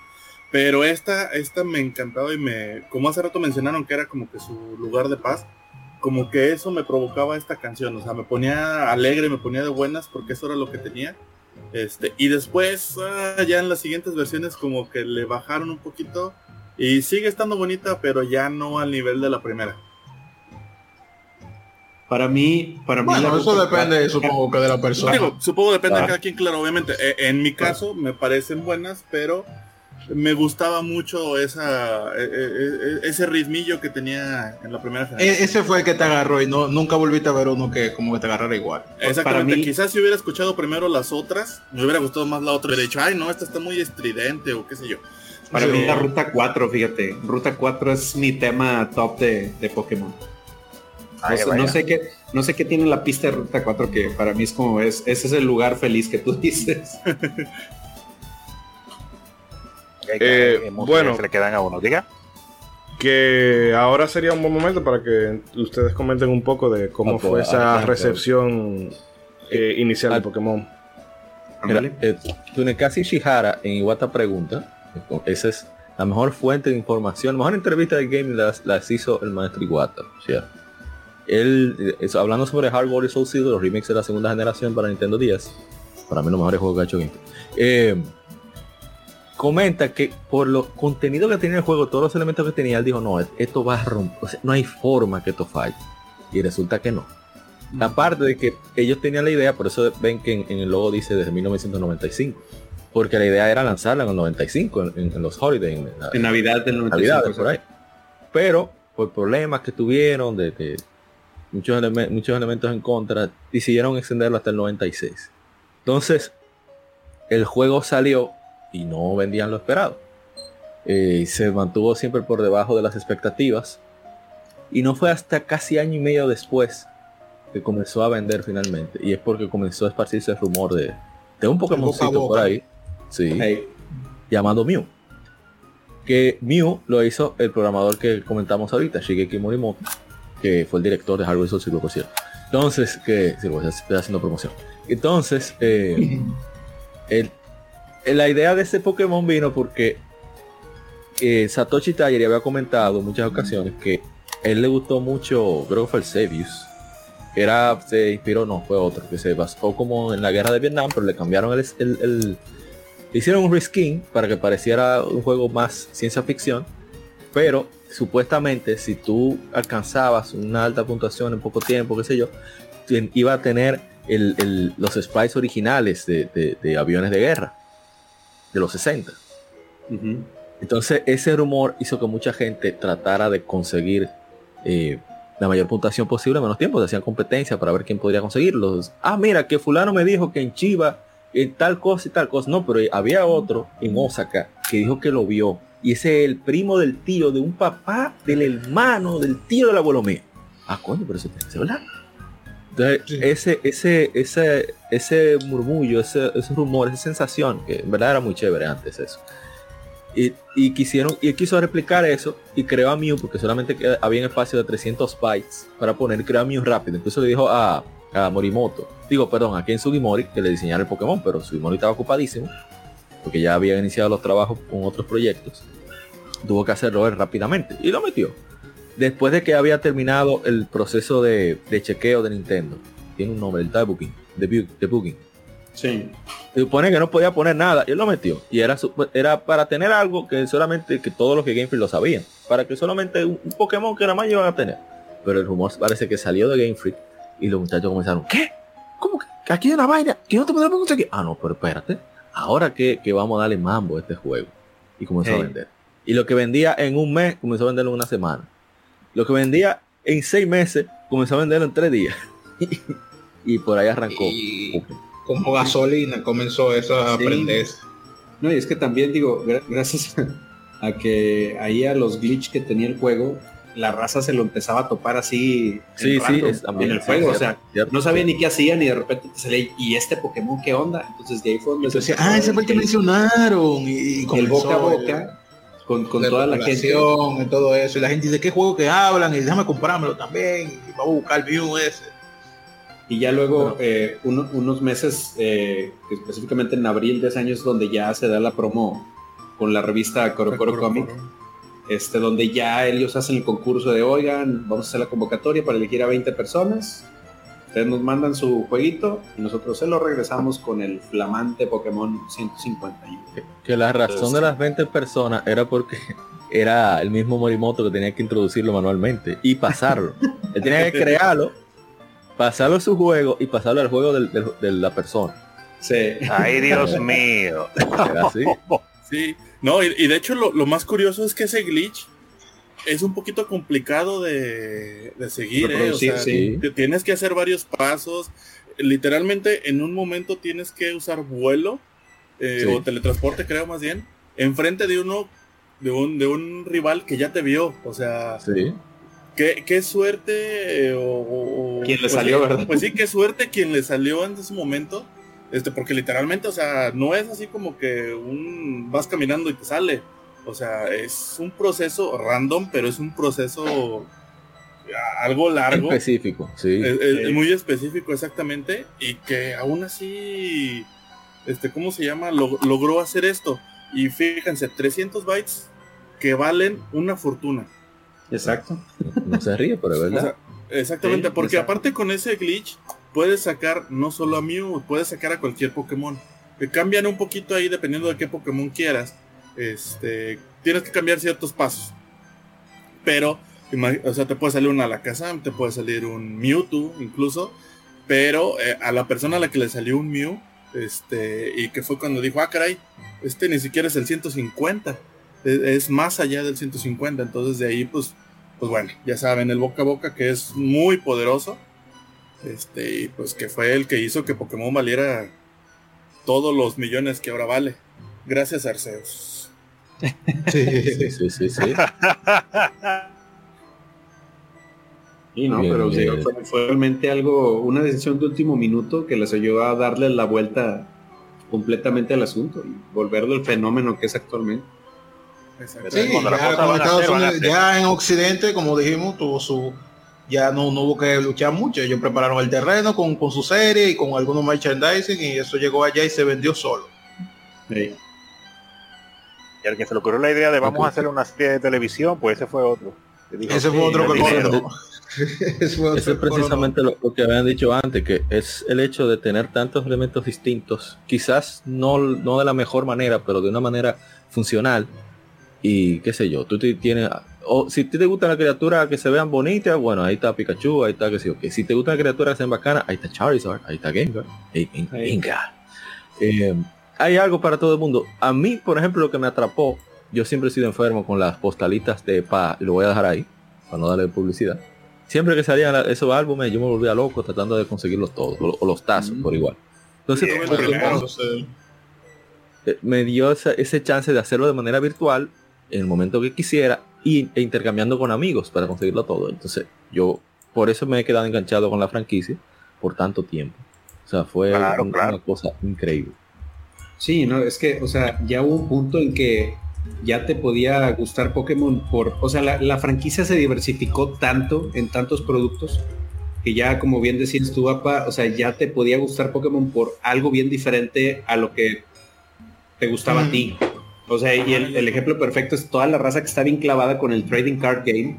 Uh, es algo totalmente diferente a todo lo que estamos hablando ahorita, pero eh, tiene su propio ambiente y, su propia público. que yo me encontré de la tecnología hay mucha gente todavía jugando el, el TGD que yo me encontré guiño guiño un mazo completo de cartas de, de, Pokémon. O sea, nunca las usé porque no encontré a nadie por aquí que tuviera ese hobby. Y después, yo creo que así como yo me las encontré, alguien más se las encontró. Pero, porque ah. era. Sí, eso fue. Eh, yo creo que fue por eh, una urbanización que hay cerca por aquí que se llama Carolina. Eh, estaba tir, o sea, estaba tirada en, en la acera. O sea, no sé si era que los muchachos estaban jugando, se le olvidó, qué sé yo. Pero yo dije, bueno, no veo a nadie en los alrededores.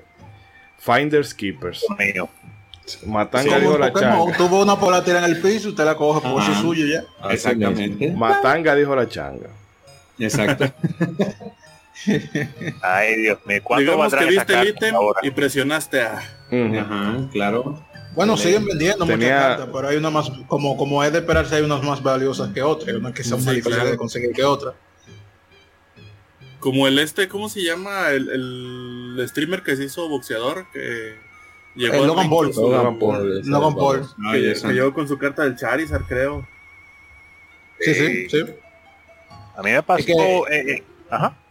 No, diga usted. No, cortito, así que a mí me pasó algo eh, relativo a eso de las cartas, y es que en, los inicios cuando esas cartas pues eh, llegaron acá, eh, no sé de qué manera me cayeron cartas también, esos inicios del juego de cartas de Pokémon me llegaron a mí unas cuantas a las manos, alguien que, no las usaba, no las quería, no sé, me llegaron mm, cartas variadas, yo estaba, bueno, en los tiempos yo creo que de, después de la colección de los Petty Cards y esa cosa, pero un poco más adelante bueno, cuando estaba en el inicio de la carta de Pokémon, no hablar más. El caso es que yo tuve, tenía unas 10 o 15 cartas así, pero en ese tiempo estaba fresquecito, acabado de salir el juego, yo definitivamente no jugaba cartas ni, ni nada y las guardé en una gaveta durante un largo tiempo, unos cuantos años, hay dos o tres años, más o menos. Y después entonces me topé con una comunidad que jugaba ese tipo de juegos y las regalé. No. Se las regalé, bueno, ustedes van a hacer algo con eso. Qué bueno, pues. usted. No, no, no, no no eres el mismo que vendió el Pokémon azul, ¿verdad? yo, yo no sé realmente cuáles eran las cartas, pero yo estoy seguro que si no lo hubiera pues, regalado. Digo, es que en, ese tiempo uno actúa según su presente. O sea, ¿qué te ibas a imaginar que esas cartas iban a valer lo que valen hoy? Exactamente. de primera generación, eh, de primera generación. Una pausa, que ahí usted mencionó las Pepsi Card y me acordé de de, este, de un, bueno, un amigo de Orquídea que se llamaba Alberto, que me dijo que le prestara mis Pepsi Car para él organizármelas en unas carpetas. Y Alberto, tu maldita madre, si estás oyendo esto, te maldigo a ti y a tus hijos y a los hijos de tus hijos y a los hijos de tus hijos hasta la séptima generación. Azaroso. Gracias. De las transió. Esas son de las Hijos. Sí, pero aquí hemos hablado del origen de Pokémon y todo, pero ¿cómo uno conoció Pokémon? ¿Quién nadie ha contado nada de eso? Bueno, yo, yo, mencioné que yo creo que la mayoría mencionó su forma. Yo dije ah, que yo conocí primero el el, el, el, anime, el anime, que fue lo que nos pasó mucho. Sí. Yo tenía por, ejemplo, tú, yo, yo, sí, yo sí dije cómo lo conocí. Ah, sí, yo no. Ah, yo. Soy yo que falta nada más.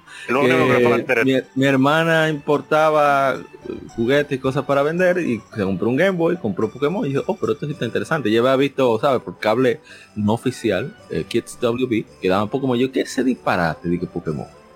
Uno sabía inglés, no sabía nada, pero el juego me llamó la atención por simple. Al final, eh, llega el anime aquí a Occidente. A Occidente no quiero decir en español, a darle en televisión local me, interesó más. Luego, por yendo por lo Nintendo de más de otras personas, yo no la compraba cuando eh, me doy cuenta de que es un RPG sencillo y viendo el anime y veo que existe el juego, alguien trae un disquete con un emulador Pokémon Yellow. Tú le puedes ilustrar a los Centennial. ¿Qué es un disquete? Disquete. Son discos de tres cuartos. amiguitos, amiguitos Centennials, amiguitos centenias, ubican ese icono de guardar como en sus programas actualmente que maneja la productora. Bueno, imagínense que nosotros lo teníamos en físico y ahí guardábamos los emuladores. Ahí podíamos guardar em, el emulador, las dos versiones de Pokémon rojo y azul y todavía como 20 imágenes que bajabas de internet. tengo, tengo una anécdota. Era una eh, impresión 3D del icono. Exacto. Mi Yo padre te para. Ajá, ah, sigue, sí. sigue. Diga, diga, diga. No, termina, termina tu título. Termina. Para yo Ah, ya como- si me dejan. eh, eh, bueno, que mi padre con- le, le quedó al hijo de, de jefe de mi padre en ese entonces una hielo en, en, en la guagua de, de la del jefe. Entonces mi papá la trajo para que estuviera ahí y me pongo a jugar. Él estaba como en llegando a donde Misty. Yo llegué a donde Oh. Sabrina esa tarde. No. Y estaba yo, mía, ¿qué, Ah. ¿qué hago? Yo avancé demasiado, pero grabo o no grabo porque esto no es mío. Yo te llamo al don. Don, mire, que yo hice esto y esto y esto que hago. Bueno, ese juego no es tuyo, tú grabas, tenemos problemas. Y yo, mierda. a pagarlo. Puede Por suerte, salvar al, al año siguiente conseguí mi hielo y, me ven- y tuve mi venganza. Tú- tú- venga. No, está bien. Qué bueno, qué bueno. Que ahorita Sí, yo- Ah, bueno, no, te- termina, termina tú, Reverendo. que yo decía que lo conocí por el anime, pero en sí, para ser más específico, yo, aunque no soy tan viejo como siempre digo, tampoco soy tan chiquito y sí me tocó las- los últimos años de los VHS. Yo tenía un, un VHS de, de Pokémon, una película que era, había muchos Pikachu, no recuerdo por qué, pero eso era lo que tenía. Estaba en inglés porque yo tenía mucho VHS de que me mandaba mi, mi tía de Estados Unidos, ¿sabes? El clásico. Pero ahí fue que yo comencé con, con, con Pokémon. Después yo Clásico. vi, vi un- una cinta que yo de chiquitico chiquitico nunca compenetré mucho con los con los RPG la letra yo decía esta gente hablando aquí como qué, qué diversión Dale, tiene esto?". Ya. Y yo yo decía qué es esto Y ya después jugué un chin pero después fue que un amigo me explicó y tal cosa lo jugué para hacer el primera cinta y bueno y empezó la fiebre pero sí como dijimos al principio mucha gente conoció más el anime porque efectivamente en occidente llegó primero el anime Sí. Sí, fue lo y que esa es la explicación Y aquí afortunadamente en el canal 5 lo pasaban. O en el 7, no me acuerdo. y lo y- Vale, no, sí, aquí, aquí llegó el canal 5, que me, lo que me traumaba era porque ellos te lo pronunciaban como Pokémon en vez de Pokémon. Oh, sí, cierto. Le, le, Quería le ponían ese aprovechar acento en la E. Como tenemos dos, ¿verdad? dos hermanos de, de México, que como, ¿qué promociones hubieron allá? Por ejemplo, aquí hubo, llegaron los tazos igual que allá, yo sé que allá llegaron muchísimos más. Solamente hubo Uy, dos aquí que, temporadas que de no hubo. O sea, ha habido muchas de, de McDonald's hasta la actualidad. Dios Estuvo una de las Ah, bueno, es un refresco de, de mandarina. Sí, sí, aquí hubo. De la Pepsi, sí. Este, Sí, aquí bueno, ha habido cosas en Time. ese- El anuncio de Ocarina of Time. En, en ese las tapitas este, tenían un como un tazo, digamos, chiquito de metal y te vendían una pokebolita con un pues, con un elástico que tenía el, el imán, entonces la aventabas hacia el piso y el- el- la idea era cachar y atrapar esa tapa y ya te la podías quedar, ¿no? Bueno, así es como lo jugábamos. Y también ellos sacaron una promoción, este, alguna vez lo mencioné, creo que en arqueología, bueno, en, en Twitter con arqueología Nintendo, de el Game Boy de Mirinda. Siempre El Game Boy de Mirinda. Y nunca lo pude tener. No, y ahorita es pieza de colección. Exactamente, no, de Mirinda, carísimo. O sea, yo Aquí hay uno que tiene como tres. Eh, no, no digo aquí en el grupo, sino aquí en República Dominicana, un bárbaro. Wow. Pero sigan, sí. No, Sí, y Sí, no, porque de- de- aquí. Ajá. No, que como Sí. Televisa fue trajo Pokémon, o sea, realmente te lo ponía hasta en la sopa. Yo me acuerdo, me acuerdo mucho, no me acuerdo qué telenovela era, pero el galán de la telenovela, eh, como que para reconquistar a, a la chava en, en un momento de como que se habían peleado, le regaló peluches de los 151 Pokémon, bro. así de esas, en la no me novela, acuerdo. en la novela, o sea, así te la dejo. Sí, porque Habla- yo me imagino que. peluche. Yo estoy seguro, de hecho, estoy seguro Bueno, que no, México no, no hubo, hubo más, hubo más merchandising y promoción que Déjame aquí. correr. Deja corrijo mi, mi anécdota, deja corrijo mi anécdota, ya me acordé qué pasó ahí. Sí. El, el- el pelado le regala un montón de Pikachus y le dije, mira, para que me perdones, te regalo los 151 Pokémon y yo, vato, son puros Pikachu, ¿qué onda? Cuentan a 151. yo, ah, yo, yo diciéndole a la chava, amiga, date cuenta. no, es engañar. Engañe, no te dejes engañar. No, yo, yo lo que siempre he querido hacer hablando de peluches es comprar los tres peluchitos este, de los starters y ponérselos a un bebé. Este, y amigo, regalarle el que él quiera. Y ahí tú sabrás si vale la pena o no ese bebé. Oye. A mis hijos. Eh, si no Charmander, mastico. que- que Ese, ese no es mi hijo. Pero Sí, así que sea, no, el estrato sabe, él sabe. Así. que vol- volviendo al juego, la pregunta matona. Inicial. ¿Cuál fue su inicial, señores? Fuego. Charmander. Fuego. Charmander. De hecho, yo tengo la tradición de que cada juego que tengo de Pokémon, inicial de fuego. Tato, pero tú y yo no Yo, familia, no yo siempre. El, el- el de fuego siempre ha sido el favorito de la mayoría. Y de hecho, a mí me gustan todos, los tres. Me gustan. Pero sí, yo elegí el. eh, yo fui el raro que eligió a, a, a Venusaur.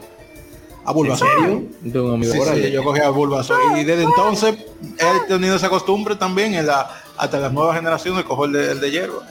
Eh, No, salvo yo- en la, salvo en la, en la tercera generación. La tercera generación siempre me gustó más Mudkip.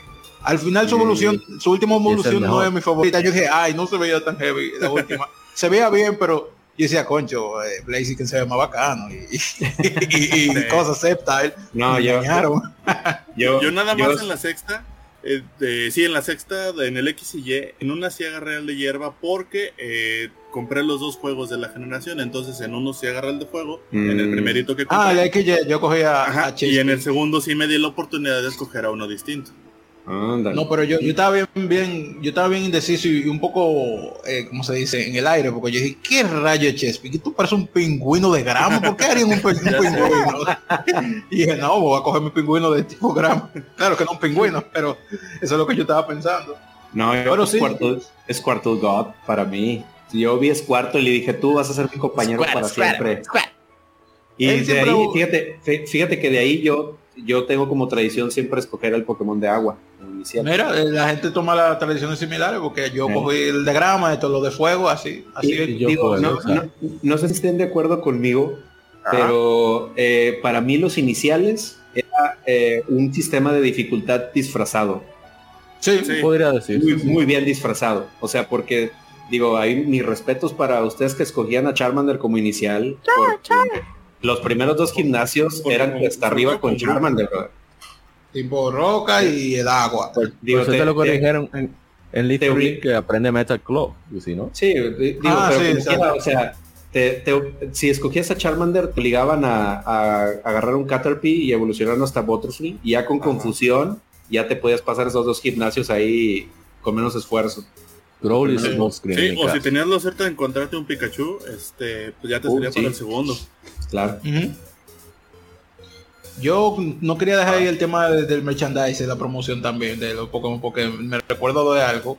Y es que, como decía, aunque aquí estoy seguro que no fue tanto como en México, pero sí hubieron algunas. En Burger King también habían su- sus promociones. Y yo recuerdo, yo tengo acá un, un, un Rayquaza, una figurita de Rayquaza. Mira tú vives, voy a dar una vuelta por allá. tú. Eh, bueno, es gracioso, sería, sería justicia divina que tú me te lo llevaras, porque te voy a explicar. Ustedes recuerdan, no sé si quién vio Mar- Malcolm in the Middle aquí. Ey, yo lo Pero- otra vez. ¿Ustedes recuerdan un episodio donde estaban donando cosas en una Ah, iglesia?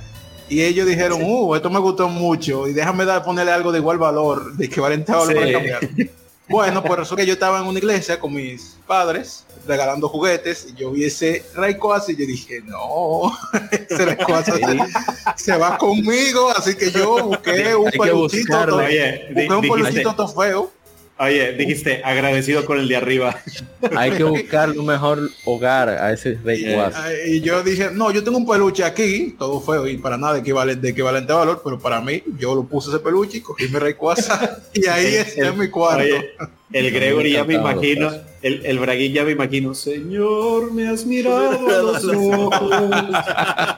Ese abusador. Pero lo apoyo. No, no, sí, pero eh, como dije, yo lo intercambié, no, no me lo llevé y ya, yo lo puse un peluche ahí. Claro, Ah, intercambio igual, Pero igual Aplicaste la equivalente. máxima de Pokémon y Ya, cambiar ya. para conseguirlos a todos. Ya andas, a- ya, andas a- ya andas aplicando la de los hermanos Eldrick, cálmate. Aquí en, en República Dominicana llegaron muchas de las promociones de, de tazos, también con Gamesa. no sí, los tazos sí, eso sí, estuvo bien fuerte. ahí. Eh, y, Ay, un ¿cómo, cómo periódico, me arrepiento de haber tirado esos tazos? ¿Qué le habrá un pasado? periódico Yo no- yo no local. sé cómo no tengo eso. no, no sé qué pasó, yo no me conservo los, los últimos que llegaron. Eh, un periódico local que se llamaba El Siglo, que era realmente bastante cool, había promociones con libros, con enciclopedia, muchísimas cosas. Eh, ellos lanzaron uno- unos fascículos llamados la Pokémon Manía del Libro, Manía del Libro, perdón, del siglo, que salían martes y jueves, si la memoria no me falla. Eran, no era gran cosa, te, te hacían una descripción general de los Pokémon, muchos inventados. O te querían como enseñar los valores del juego o, mm. darte ciertos tips como pero unos tips extraños porque era como como si fueran tips para el anime. No para el juego. No hombre. Pero era entretenido el, el tú conseguir eso de no tengo, yo siempre he querido averiguar si lo hicieron con licencia. Me encantaría saber, lo dudo, pero sería. Yo estoy seguro de que muchas promociones y cosas que se hicieron aquí no fueron con licencia. no, sin acá tampoco. Porque había muchas empresas grandes involucradas en las rifas y demás, o sea que por eso me llama la atención. Pero bueno, yo sé que México, uff, abusadores. en ese sentido le tenemos envidia, al menos yo. Ah, para mí, para mí uno de los traumas del juego, me acuerdo mucho de, estar así, por ejemplo, tipo, venía saliendo así de alguna cueva, que las cuevas sí se ponía medio potente el asunto, de que de repente se te acaban los ítems y ya tenías a, mm. un Pokémon envenenado, a uno debilitado, ya te nomás te quedaban dos. No paralizado, otro muerto. salías, bien feliz de la cueva que hiciste ya, ya la armé, ya pasó lo peor y de repente nomás hacía y salía el, y salía el pinky rival y tú decías, no, por favor, no. Y que si crees que te voy a restaurar los Pokémon tuyos, estás muy equivocado. Vamos a pelear. ¿Dónde pasa eso? ¿Dónde me pasa esa la primera vez? En el bendito puente ese de, de, de Celadon. De, de Celadon. Cuando hay que buscar a mis no. Sí, dices, no, no sé por qué. ¿Tú sabes dónde me dio duro eso? Eh, tú ves el edificio, la primera, en el casino, cuando tú te metes. No, no, no en el casino, mentira. En, el, en la ciudad gigante, se me va el nombre, que tú tienes que darle un té al, guardia, porque él dice, tengo sed. Ah, y está, ah, cerrada. Está cerrada la, ruta, porque tiene sed. Y tú ah, entras al edificio. Hay un lugar en el edificio donde tú te pones una cama y puedes recuperarte con los Pokémon. Ah, yo no cogí eso, yo lo seguí de largo porque no me dio cuenta. Subí con mi Pokémon casi todo muerto y uno envenenado, paralizado, exactamente centro de ahí llegó él. Llegó él, hermano, vamos a pelear. Y, no sé si tú quieres. Y lo puedes y me devolvió para abajo, me quitó dinero y a repetir para allá. Y tú no había, porque uno no como que como que no grababa tanto todavía. Como sí, ándale, que, que, tú decías, no, porque eso, es un detalle. Sea, no, no salvé.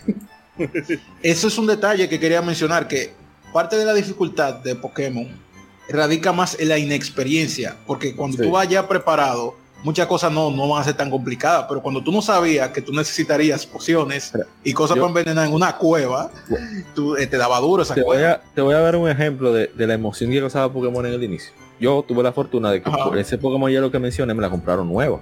Por lo tanto, el primer juego con manual que tuve en mi vida. Entonces, cuando yo leo el manual y veo que hablan, ¿sabes? Yo con mi diccionario al lado, porque mi papá se hartó de traducir.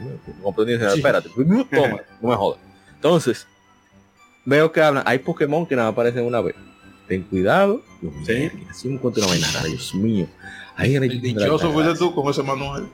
Ah, sí, sí. Bueno, hay, algo bueno se me tenía que pegar. después de no, está bien, está perfecto. Después de, aquella, de esa ocasión. Sí, cuando no sabías que las aves legendarias nada más salían esa vez y ya ahí si no los atrapaban. Y si la mataba también. O, que la, típica, ¿no? De, cuando estabas queriendo atrapar a un Pokémon legendario, este, ya sea Zapdos, a Articuno, Moltres, y, que tú decías, me quedan dos Pokébolas, Dios mío, ¿qué hago? O sea, le, empezabas a rezar a cualquier dios omnipotente que tú te acordas de, por favor, ayúdenme a que se quede en la Pokébola. Señor, sí.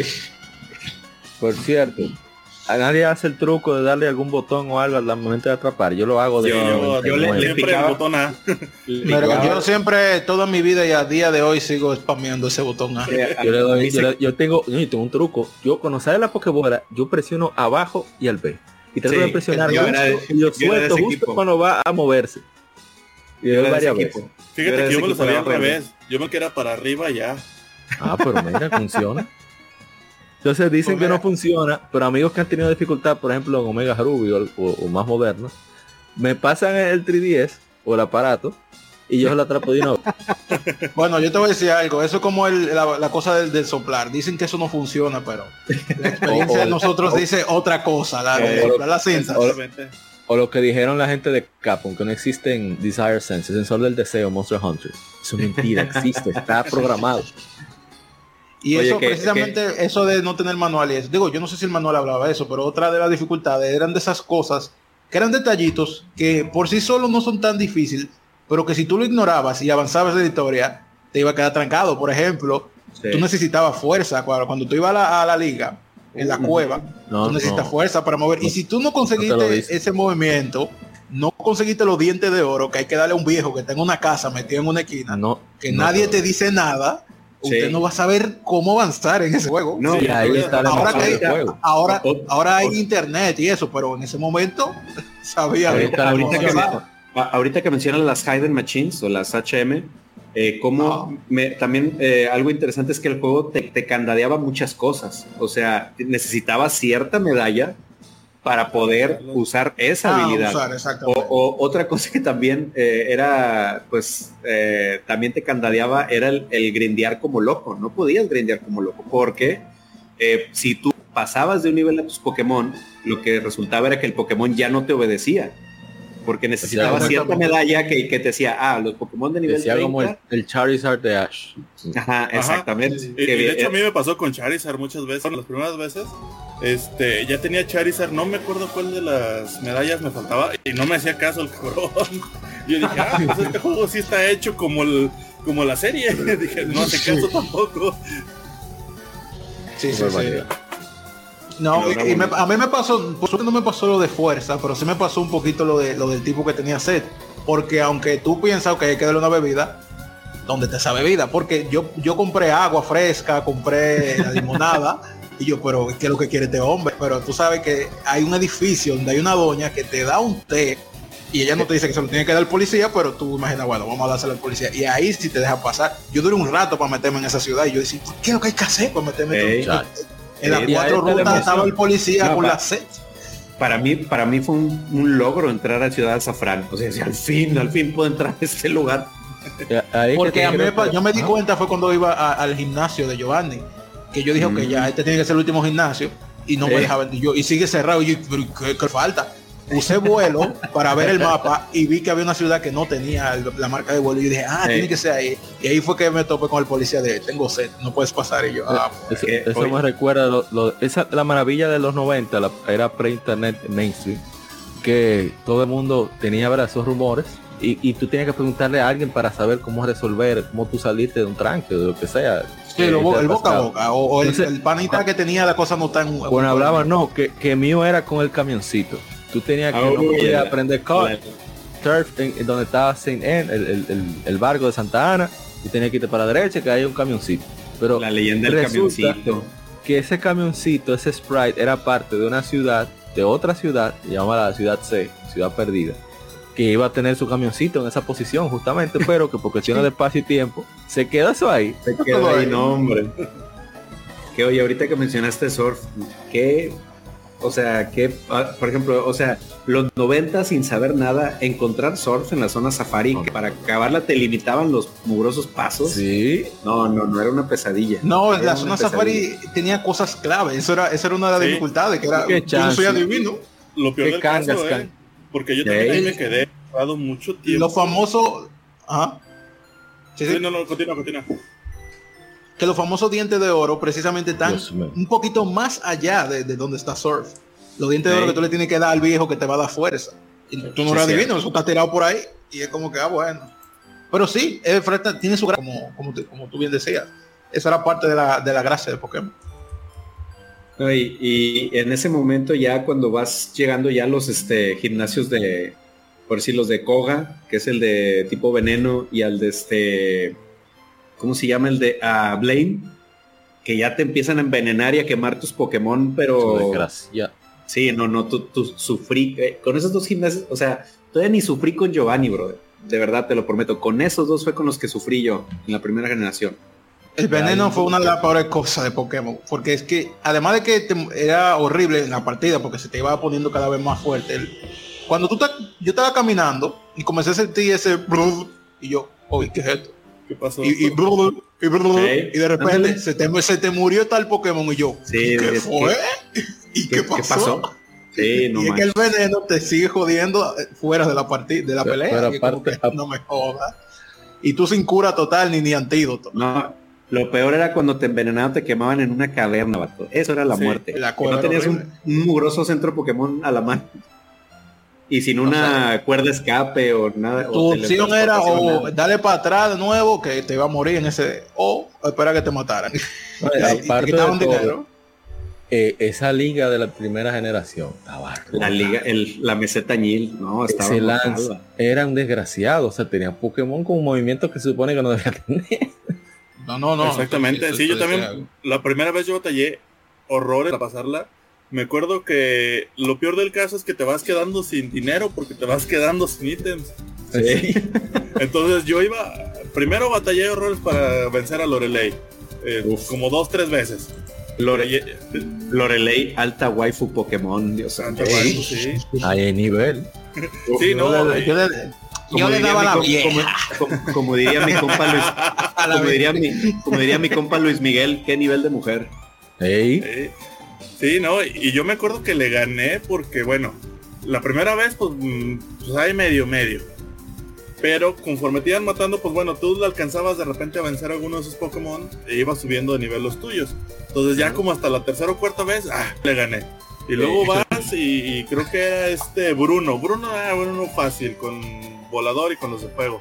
Este. Pero el caballero del, del, del, dinosaurio ahí, es que viene. Oye, oh, sí, no. Eh, no, y, así me fui, o sea, con Bruno no rayé, pero luego con esta otra, ¿cómo se llama? Agata. Agata, fantasma. te la jugaba. Agata te la jugaba porque en ese momento los Pokémon fantasma eran un misterio. Ajá, y, esto, y estos, las habilidades también raras, los ataques. Casi nadie es que fantasma ganaba es fantasma, precisamente. Los ataques físicos no le afectan.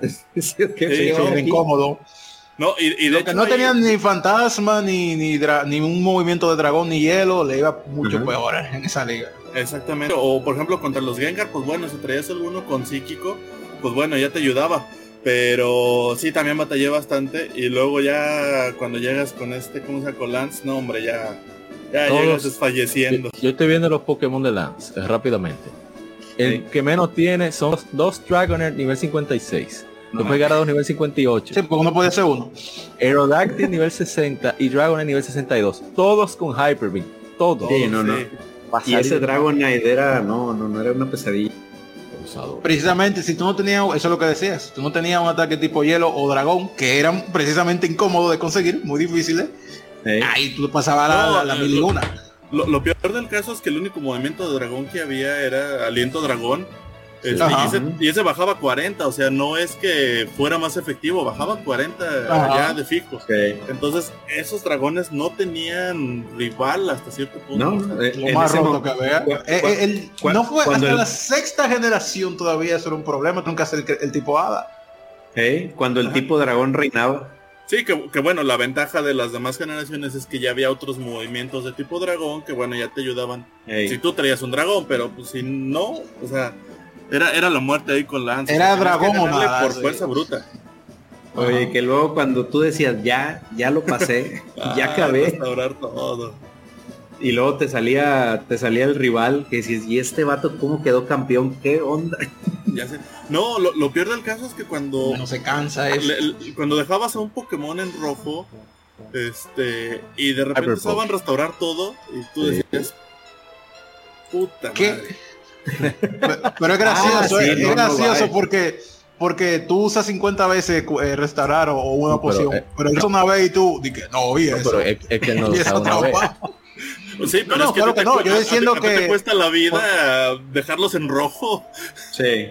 Y viene este tipo, vamos de nuevo. nada más veías cómo la vida se le volvía a llenar bien lento y dices, no, no puede ser cierto. Y luego ya llegabas con un Pokémon desfalleciendo, con otro que ya nada más tenía combate, con otro envenenado, o sea. Sí, no, no. Sí, la, no, porque tenía, lo suyo. Sí, Pokémon siempre tuvo su, su, su reto, porque mucha gente, algunos pueden tener la impresión de que Pokémon es un, RPG fácil y sí, no es lo mismo que un RPG normal, pero fácil no era. fácil no era. Tenía, tenía, su buen reto. O como dijimos, por cada detallito que mencionamos que se te podía escapar, se te podía complicar la cosa bastante. Ya sea por avanzar en el juego, eh, en cuanto a eh, en el camino o directamente luchando con otro Pokémon. Mm. Sí, eso sí, pero ya cuando llegabas y ganabas la liga y que ya te, llevaban al Sol de la Fama, el campeón. Sentías, ah. Sí, no, no. Era lo sí, porque, porque, de hecho en ese momento ganarle al rival, porque todavía después decías, bueno, ¿y qué más va a pasar? Este, y de hecho hubo un momento en el que ibas a luchar contra el profesor Creo que no era en esa parte, pero ibas a luchar contra Uk. pero tú ya, no esperabas que, más bien ya no, este, ya no sabías qué esperar. Y ya cuando decía Uk, ganaste, te cambiaban la musiquita, ya te ponían la musiquita de, victoria como que hasta respirabas y decías. Sí, claro, sí, al fin, al fin, gracias. En ese momento fue que la fiebre Pokémon me dio duro. La primera vez que yo pasé una liga, yo dije, ok, quiero jugar más. Seguí explotando ese juego, seguí pasando más, más, más otra Pokémon, no, la tercera generación. Y ahí, ahí fue que me, pegó duro esa fiebre Pokémon. Y, que lo, lo, chido del juego era que ahí, o sea, no se te acababa todo el juego, porque en la primera aventura, pues obviamente tú capturabas lo que te topabas, pero decías, oye, a lo mejor terminé con 70 Pokémon y no voy ni a la mitad de los 151. Vamos a ver dónde encuentro los demás. Y todavía te faltaba Mewtwo ahí. Eh, ándale. Ahí era donde se Ay, es que estaba el reto, de verdad. Llegar a donde Mewtwo y atrapar a Mewtwo. Y a, ver si no, te gastaste la, y a ver si no te gastaste la Master Ball de manera estúpida. en un, sí, en un PG5. con un metapoder. No se ríe. Uy, sí, sí, pero no, yo, mire, yo, yo la cagué, yo maté a Mewtwo mi primera vez, yo tengo que decir, lo maté y, y, yo dije, ¿dónde está mi Pokémon? Yo peor es que yo estaba esperando que yo lo iba a tener agarrado, matándolo, yo no sé qué yo estaba pensando. Oiga, y, nunca me lo perdió para siempre. Nunca aplicaron el nombre, imagino. Eso sí, eso sí duele, para que ves. Sí, dolió, dolió. Oye, ¿nunca aplicaron esa batalla legendaria de Metapod contra Metapod? Ay, Dios mío, ni con el fast forward de los emuladores, eso, eso se Mira, con el, fast forward de los emuladores, eso no se aguanta. ni así. No, no es mortal.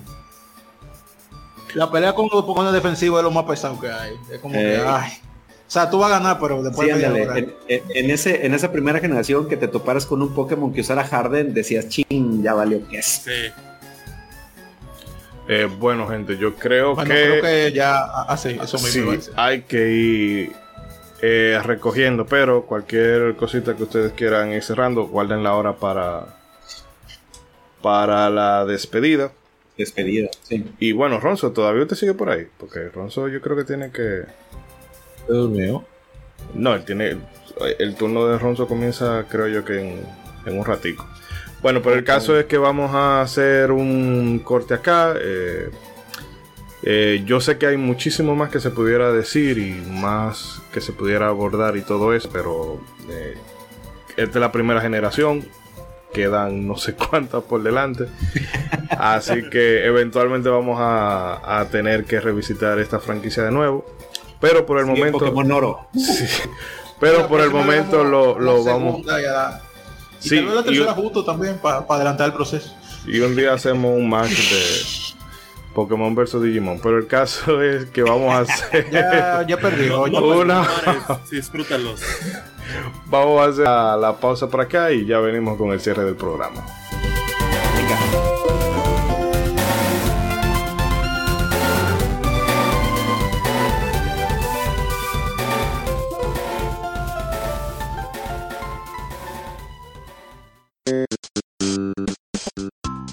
Para recibir más de nuestro contenido, no olvides suscribirte a nuestras redes sociales. Búscanos en Facebook e Instagram como Modo 7 Podcast y como arroba Modo 7 Pod en Twitter, Modo 7 Podcast. Síguenos.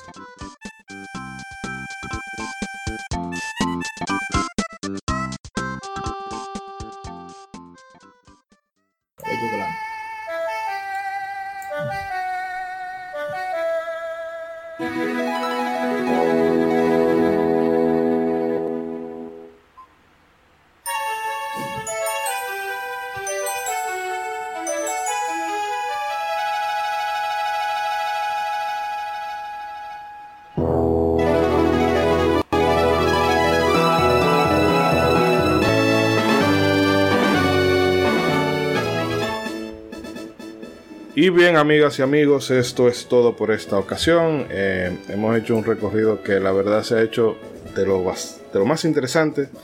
Yo en lo particular eh, son de estos capítulos de callar y aprender. Ya en su momento veré cómo me pongo con, la, con la franquicia, a ver si finalmente le doy la dedicatoria que se merece.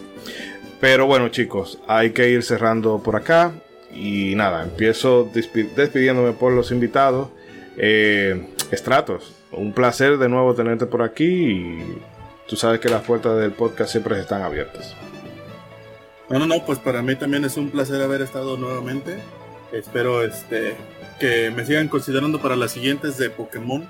y para pues alguna otra franquicia que, que por ahí también podamos platicar. No, tú sabes que, el afecto es mutuo y, cualquier otra cosita te, dejamos saber. Yo lo único que sigo extrañando es que de las dos veces que he venido no ha estado aquí Cobra. Sí, no, es que realmente, vamos, e, ese va a ser como el, la fundación esta de... el que le llevan las estrellas a los chamaquitos que están por morirse. El, ¿Cómo se eh, llama? El Make a Wish, ¿no es? Make a Wish, ándale. Sí, vamos a hacer el Make a Wish Cobra Edition. Pues espero no tener que llegar a eso, ¿eh? favor, no. Ya, dime cuántos cafecitos tengo que, para, que esté aquí Cobra. No, no, hay que ver con que una, un juego de Sega y tú te lo puedes encontrar por aquí con más facilidad. no, vino para el de Sonic Cobra como quiera, así que no cuente con eso. Él, sí, él estaba en el de Sony aquí, sí. Sí, sí. El, de, el de Sonic 2, sí. Que le echó mierda con todo. Yo pensaba que él venía a defender el juego. el, único que venía a defender ese juego y le tiró más mierda que todo el mundo. Sí, no, hombre. Pero bueno. Le salió mala jugada. Eh, recuérdale a la gente dónde te pueden ubicar, por cierto, Strato. Bueno, pues en Twitter, este, como podcast estamos. Y en Facebook también como podcast estamos. O ahí si me pueden buscar como estamos en podcast. También en YouTube. Eh, en YouTube todavía está como Podcast La Reta, porque no sé cómo cambiar el nombre, básicamente. Pero por ahí también van a estar. Y pues bueno, en ebooks, en, Spotify y en Google Podcast por el momento también. Ahí lo tienen, señoras y señores. Y... Todos somos a Games. Todos somos a Games. y bueno, APA, ya tú sabes, bueno, a ti no hay que darte mucha mucha vaina porque tú eres del patio. ¿Cómo voy? ¿Está bien? O sea, complejo de Guanagaría, de Guacanagaría. Aquí solamente se le da pleitesía al de afuera. Apoyo eso. Sí. Apoyo la moción. Mira, mejor va cobra a, ¿cómo se llama? Legión Gamer que aquí. Ay, que yo le imploro. Ustedes no saben eso. He implorado. Es rogando. No. No es que cobra sea cotizado. Y Shidori tiene vergüenza. Cobra hacia Bueno, eh, de nuevo, mil gracias por, por, aceptar nuevamente la autoinvitación. Yo tengo que reiterar eso siempre porque yo no supone que no iba a estar aquí, yo mismo metí la mano. Eh, eh, qué privilegio compartir con todos, sobre todo con Estrato, que nunca había tenido el honor de, hablar con él. Y de nuevo, mil gracias por siempre las interacciones. Nuevo Mr. Troppelman, Dragik, Ronzo y por supuesto Ishidori-san. Eh, ¿Sabes? Sobre Pokémon. Eh. ¿Qué decir? A Pokémon y yo ahora estamos... Eh, eh, tengo el síndrome de ex esposa con Pokémon. yo no quiero saber de esa vaina pero me acuerdo de los buenos momentos y a veces le, doy su llamadita. Sí, no, y va de que, a ver, y de que va, voy, amor, vine, a, vine, a, ver a los niños y después sí. le data con el cubo de lado. O sea, yo llegué hasta la... sí, sí, no se ríe. Yo llegué hasta la séptima generación. De hecho, estoy como Pokémon Pokémon fue mi maestro de inglés.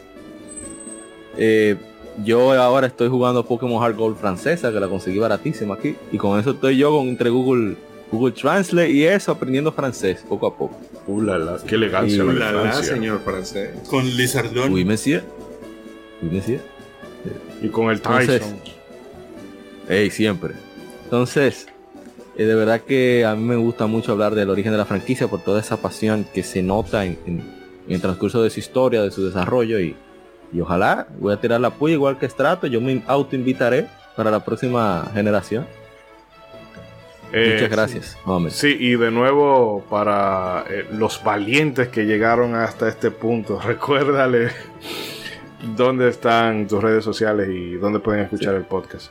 En todas las redes sociales pueden encontrar como Legion Gamer RD. Ahí publicamos eh, títulos que están de aniversario constantemente. publicamos también algunas lecturas de revistas y obviamente el podcast está en todas las plataformas, incluyendo YouTube, Legion Gamer Podcast, Legion Gamer RD. Y bueno, cualquier cosa pueden escribir y actuamos por ahí. Y nuevo, mil gracias. Ah, excelente. Eh, Ronzo, que yo sé que usted tiene faena casi ya. Eh, nada, despida. No, no, normal, tranquilo, todavía me falta media hora, pero nuevamente eh, agradecerle a todas las personas que nos escuchan. Claro, está ahí, agradecer a todos los que nos pudimos juntar el día de hoy. Su esfuerzo hace que este programa se enriquezca y podamos compartir esa riqueza de información y alegría y nostalgia a todos los que estamos acá. Esa es la única riqueza. Nosotros también. Esa es la única riqueza que Pero déjelo bonito, déjelo bonito. No, Ay, no, no, un abrazo virtual a todos ustedes y a todas las personas que nos escuchan. Siempre es un placer. Hoy no hablé tanto porque no soy tan experto en Pokémon. Yo no soy experto en nada realmente, pero sé menos de Pokémon todavía, así que dejé que los expertos brillaran hoy, se dieron vida Así es que después hablamos cuando me toca a mí los jueguitos míos. Chapure, deje, deje que, que, vengamos con Xenogear que. Ay, mamacita, déjelo ahí. lo vamos, a, lo vamos a hacer como, el guion, porque voy a decir mucho yo. Lo vamos a hacer lo vamos a hacer como en el disco 2. O sea, una, mese, una mecedorita y dos horas de bla bla bla. Sí. Sí, porque si lo hacemos como el disco 1, el programa se va a 100 horas. y bueno, Bragi, ya que te tengo por ahí. Momento del spam también. fue un placer, claro que sí, es spam. Eh, un placer para mí hablar de esta franquicia, también estar aquí con, con APA y Stratos, un placer realmente, no me había, no me había tocado eso. Eh, es realmente una de la más importante de, de cualquier videojuego, uno de las más importantes por, por, el impacto que tuvo en toda mi infancia, adolescencia. Eh, tuve uno de los mejores momentos del videojuego con mi hermano jugando Pokémon. Fue un vínculo que tuve con unos amigos de la escuela, porque en la escuela yo casi no compartía nada con ellos. Hablaban de, cosas que yo, bueno, no estaba eh, eh, al, día. Y cuando uno dijo, yo juego Pokémon, yo vamos a jugar, y apareció otro. Y, yo, ¿y este tigre juega Pokémon? Y, apareció gente ahí que yo ni sabía que jugaba y, jugaba mucho ahí también. Y bueno, fue, eh, la Pokémonía medio duro, me, eh, de, de, vez en cuando vuelvo a repetir la Rojo Fuego, de hecho antes de, de hacer este podcast la vuelvo a repetir, la juego la, la, tercera generación que me encanta, en fin, eh, es una franquicia que, que como muy pocas realmente ha tenido impacto en mí y, para mí un placer hablar de esto y, y, podría hablar muchísimo más. Hay que hablar de la tercera generación y de la segunda, claro, porque no podemos saltar, César nos mata. Pero... No, por favor. Así que ya sabes. Ah, bueno, también, por suerte. no, pero me manda un arco después eso. Bueno, eh, eh, me pueden encontrar en, yo tengo un canal de YouTube, como lo que ya saben, yo tengo Brajik, se escribe con B de burro, Bra y, y Jik, de Jik, G K. Ahí pueden ver videos de, anime, de videojuegos, todo está dividido en su lista de reproducción y pueden echarle su ojo ahí a ver si les interesa algo. Y nada, eh, paso la batuta, señor Ichidori. Sí, bueno, yo creo que ya no queda más nadie por despedir, así que eso ha sido todo por Alta discriminación como siempre. Mr. Trump, hermano. A lo que digo, ¿por qué eres así? ¿Por qué eres así? Porque, porque. Saltando no, pues, el tubo, eh, el tubo importante. Sigue, sigue. Eh, eh, no, pues qué te digo, todo un, un placer hablar de una saga que pues obviamente disfruté muchísimo en su momento desde, desde el día uno que, que salió. Este, desde el día uno en que me topé por primera vez con Pokémon, me, me clavé bien machín, eh, con rojo y azul, con, digo, ya después hablaremos de, de, oro y plata. La verdad es que desde el primer momento en que empecé a, jugar Pokémon lo disfruté de pe a pa y, y, tengo muy, muy buenos recuerdos. De nuevo, un gran abrazo para, para mi hermano el parcero que, pues digo, prácticamente nos, nos pasamos esos juegos y los disfrutamos bastante y tengo muy bonitos recuerdos con él jugando Pokémon eh, rojo y azul. Y pues obviamente también muy agradecido con, con, ustedes, con los oyentes que llegaron hasta acá. De verdad, muchísimas gracias por acompañarnos. Un placer que hayan estado con nosotros. Un gran honor que haya estado el señor Stratos acá de nuevo con, con nosotros. Un gran honor contar con el señor APA, este, coincidir por fin eh, con él acá en modo 7. De verdad, muchísimas gracias, eh, chicos, por, por su tiempo y por acompañarnos. Y pues nada, este, ahí estén pendientes para cuando publiquemos el, episodio y ahí nos seguiremos escuchando. Un abrazo a todos. Eh, bueno, ya ustedes pueden o pudieron escuchar las diferentes redes y podcasts de los amigos que nos visitan hoy, tanto de, de Strato como de APA y el canal de Bragi. Yo dejaré eh, el link para que puedan ubicarlo, porque yo sé que algunas veces ustedes no leen la descripción del episodio, pero si tú escuchaste hasta este punto, se está siempre pendiente de eso, que ahí puedes encontrar a todos los que nos visiten y redes y link a otras eh, páginas tanto de nuestra como de nuestro coffee y demás. Eh, como le decía, todos los celdas. Sí, sí, pasa el Zelda, papu. Y como decía, este es un episodio donde eh, tanto Ronzo como yo nos quedamos en el asiento de detrás porque esta es una franquicia con eh, que obviamente hay que conocerla porque de la única forma que tú no conoces la, franquicia Pokémon es que tú hayas vivido bajo una roca todo, toda tu vida. Eh, pero no la hemos vivido al nivel que tanto César, Bragic y los invitados que hemos tenido hoy, que realmente le agradezco que estuvieran aquí porque con todo y todo el programa de hoy yo lo he encontrado bastante eh, ameno y, e instructivo.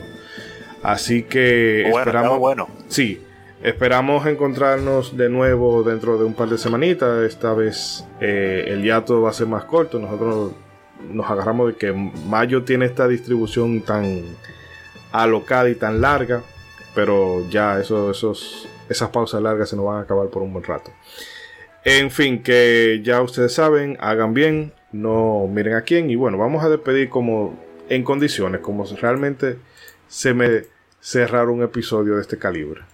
Yeah. ser el mejor, solo el mejor.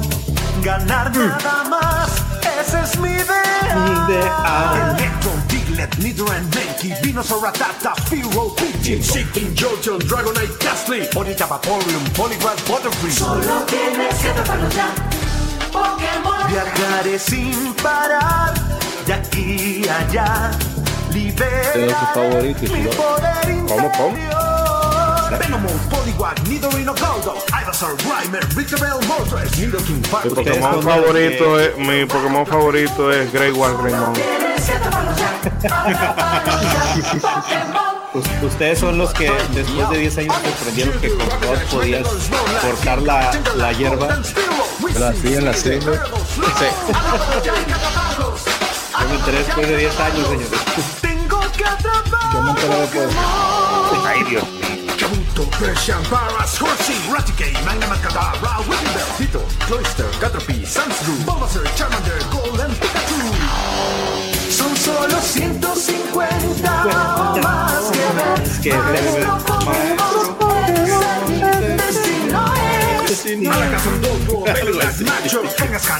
Electabuzz, Suerte que La gente cobra no es tan fanático de Pokémon porque lo tendríamos aquí hablando de esos rules.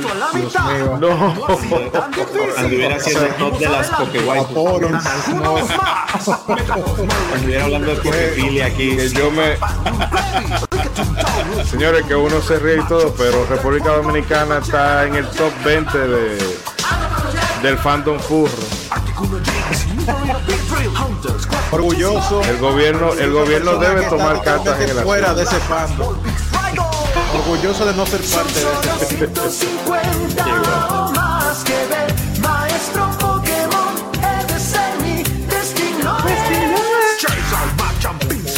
Por eso fue que destruyeron a Sodoma y Gomorra, no fue por otra cosa. ¿no? Definitivamente era un furro. definitivamente. La Biblia no lo especifica. Ya solo faltan 24 nombres más, así que escucha con atención.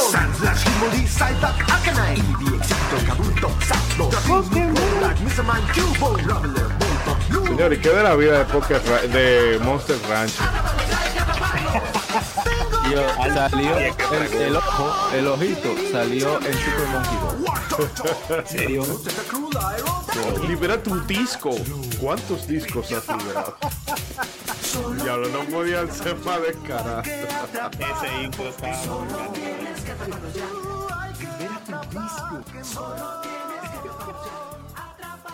Paca, ¿cómo son los Pokémon de la Liga J?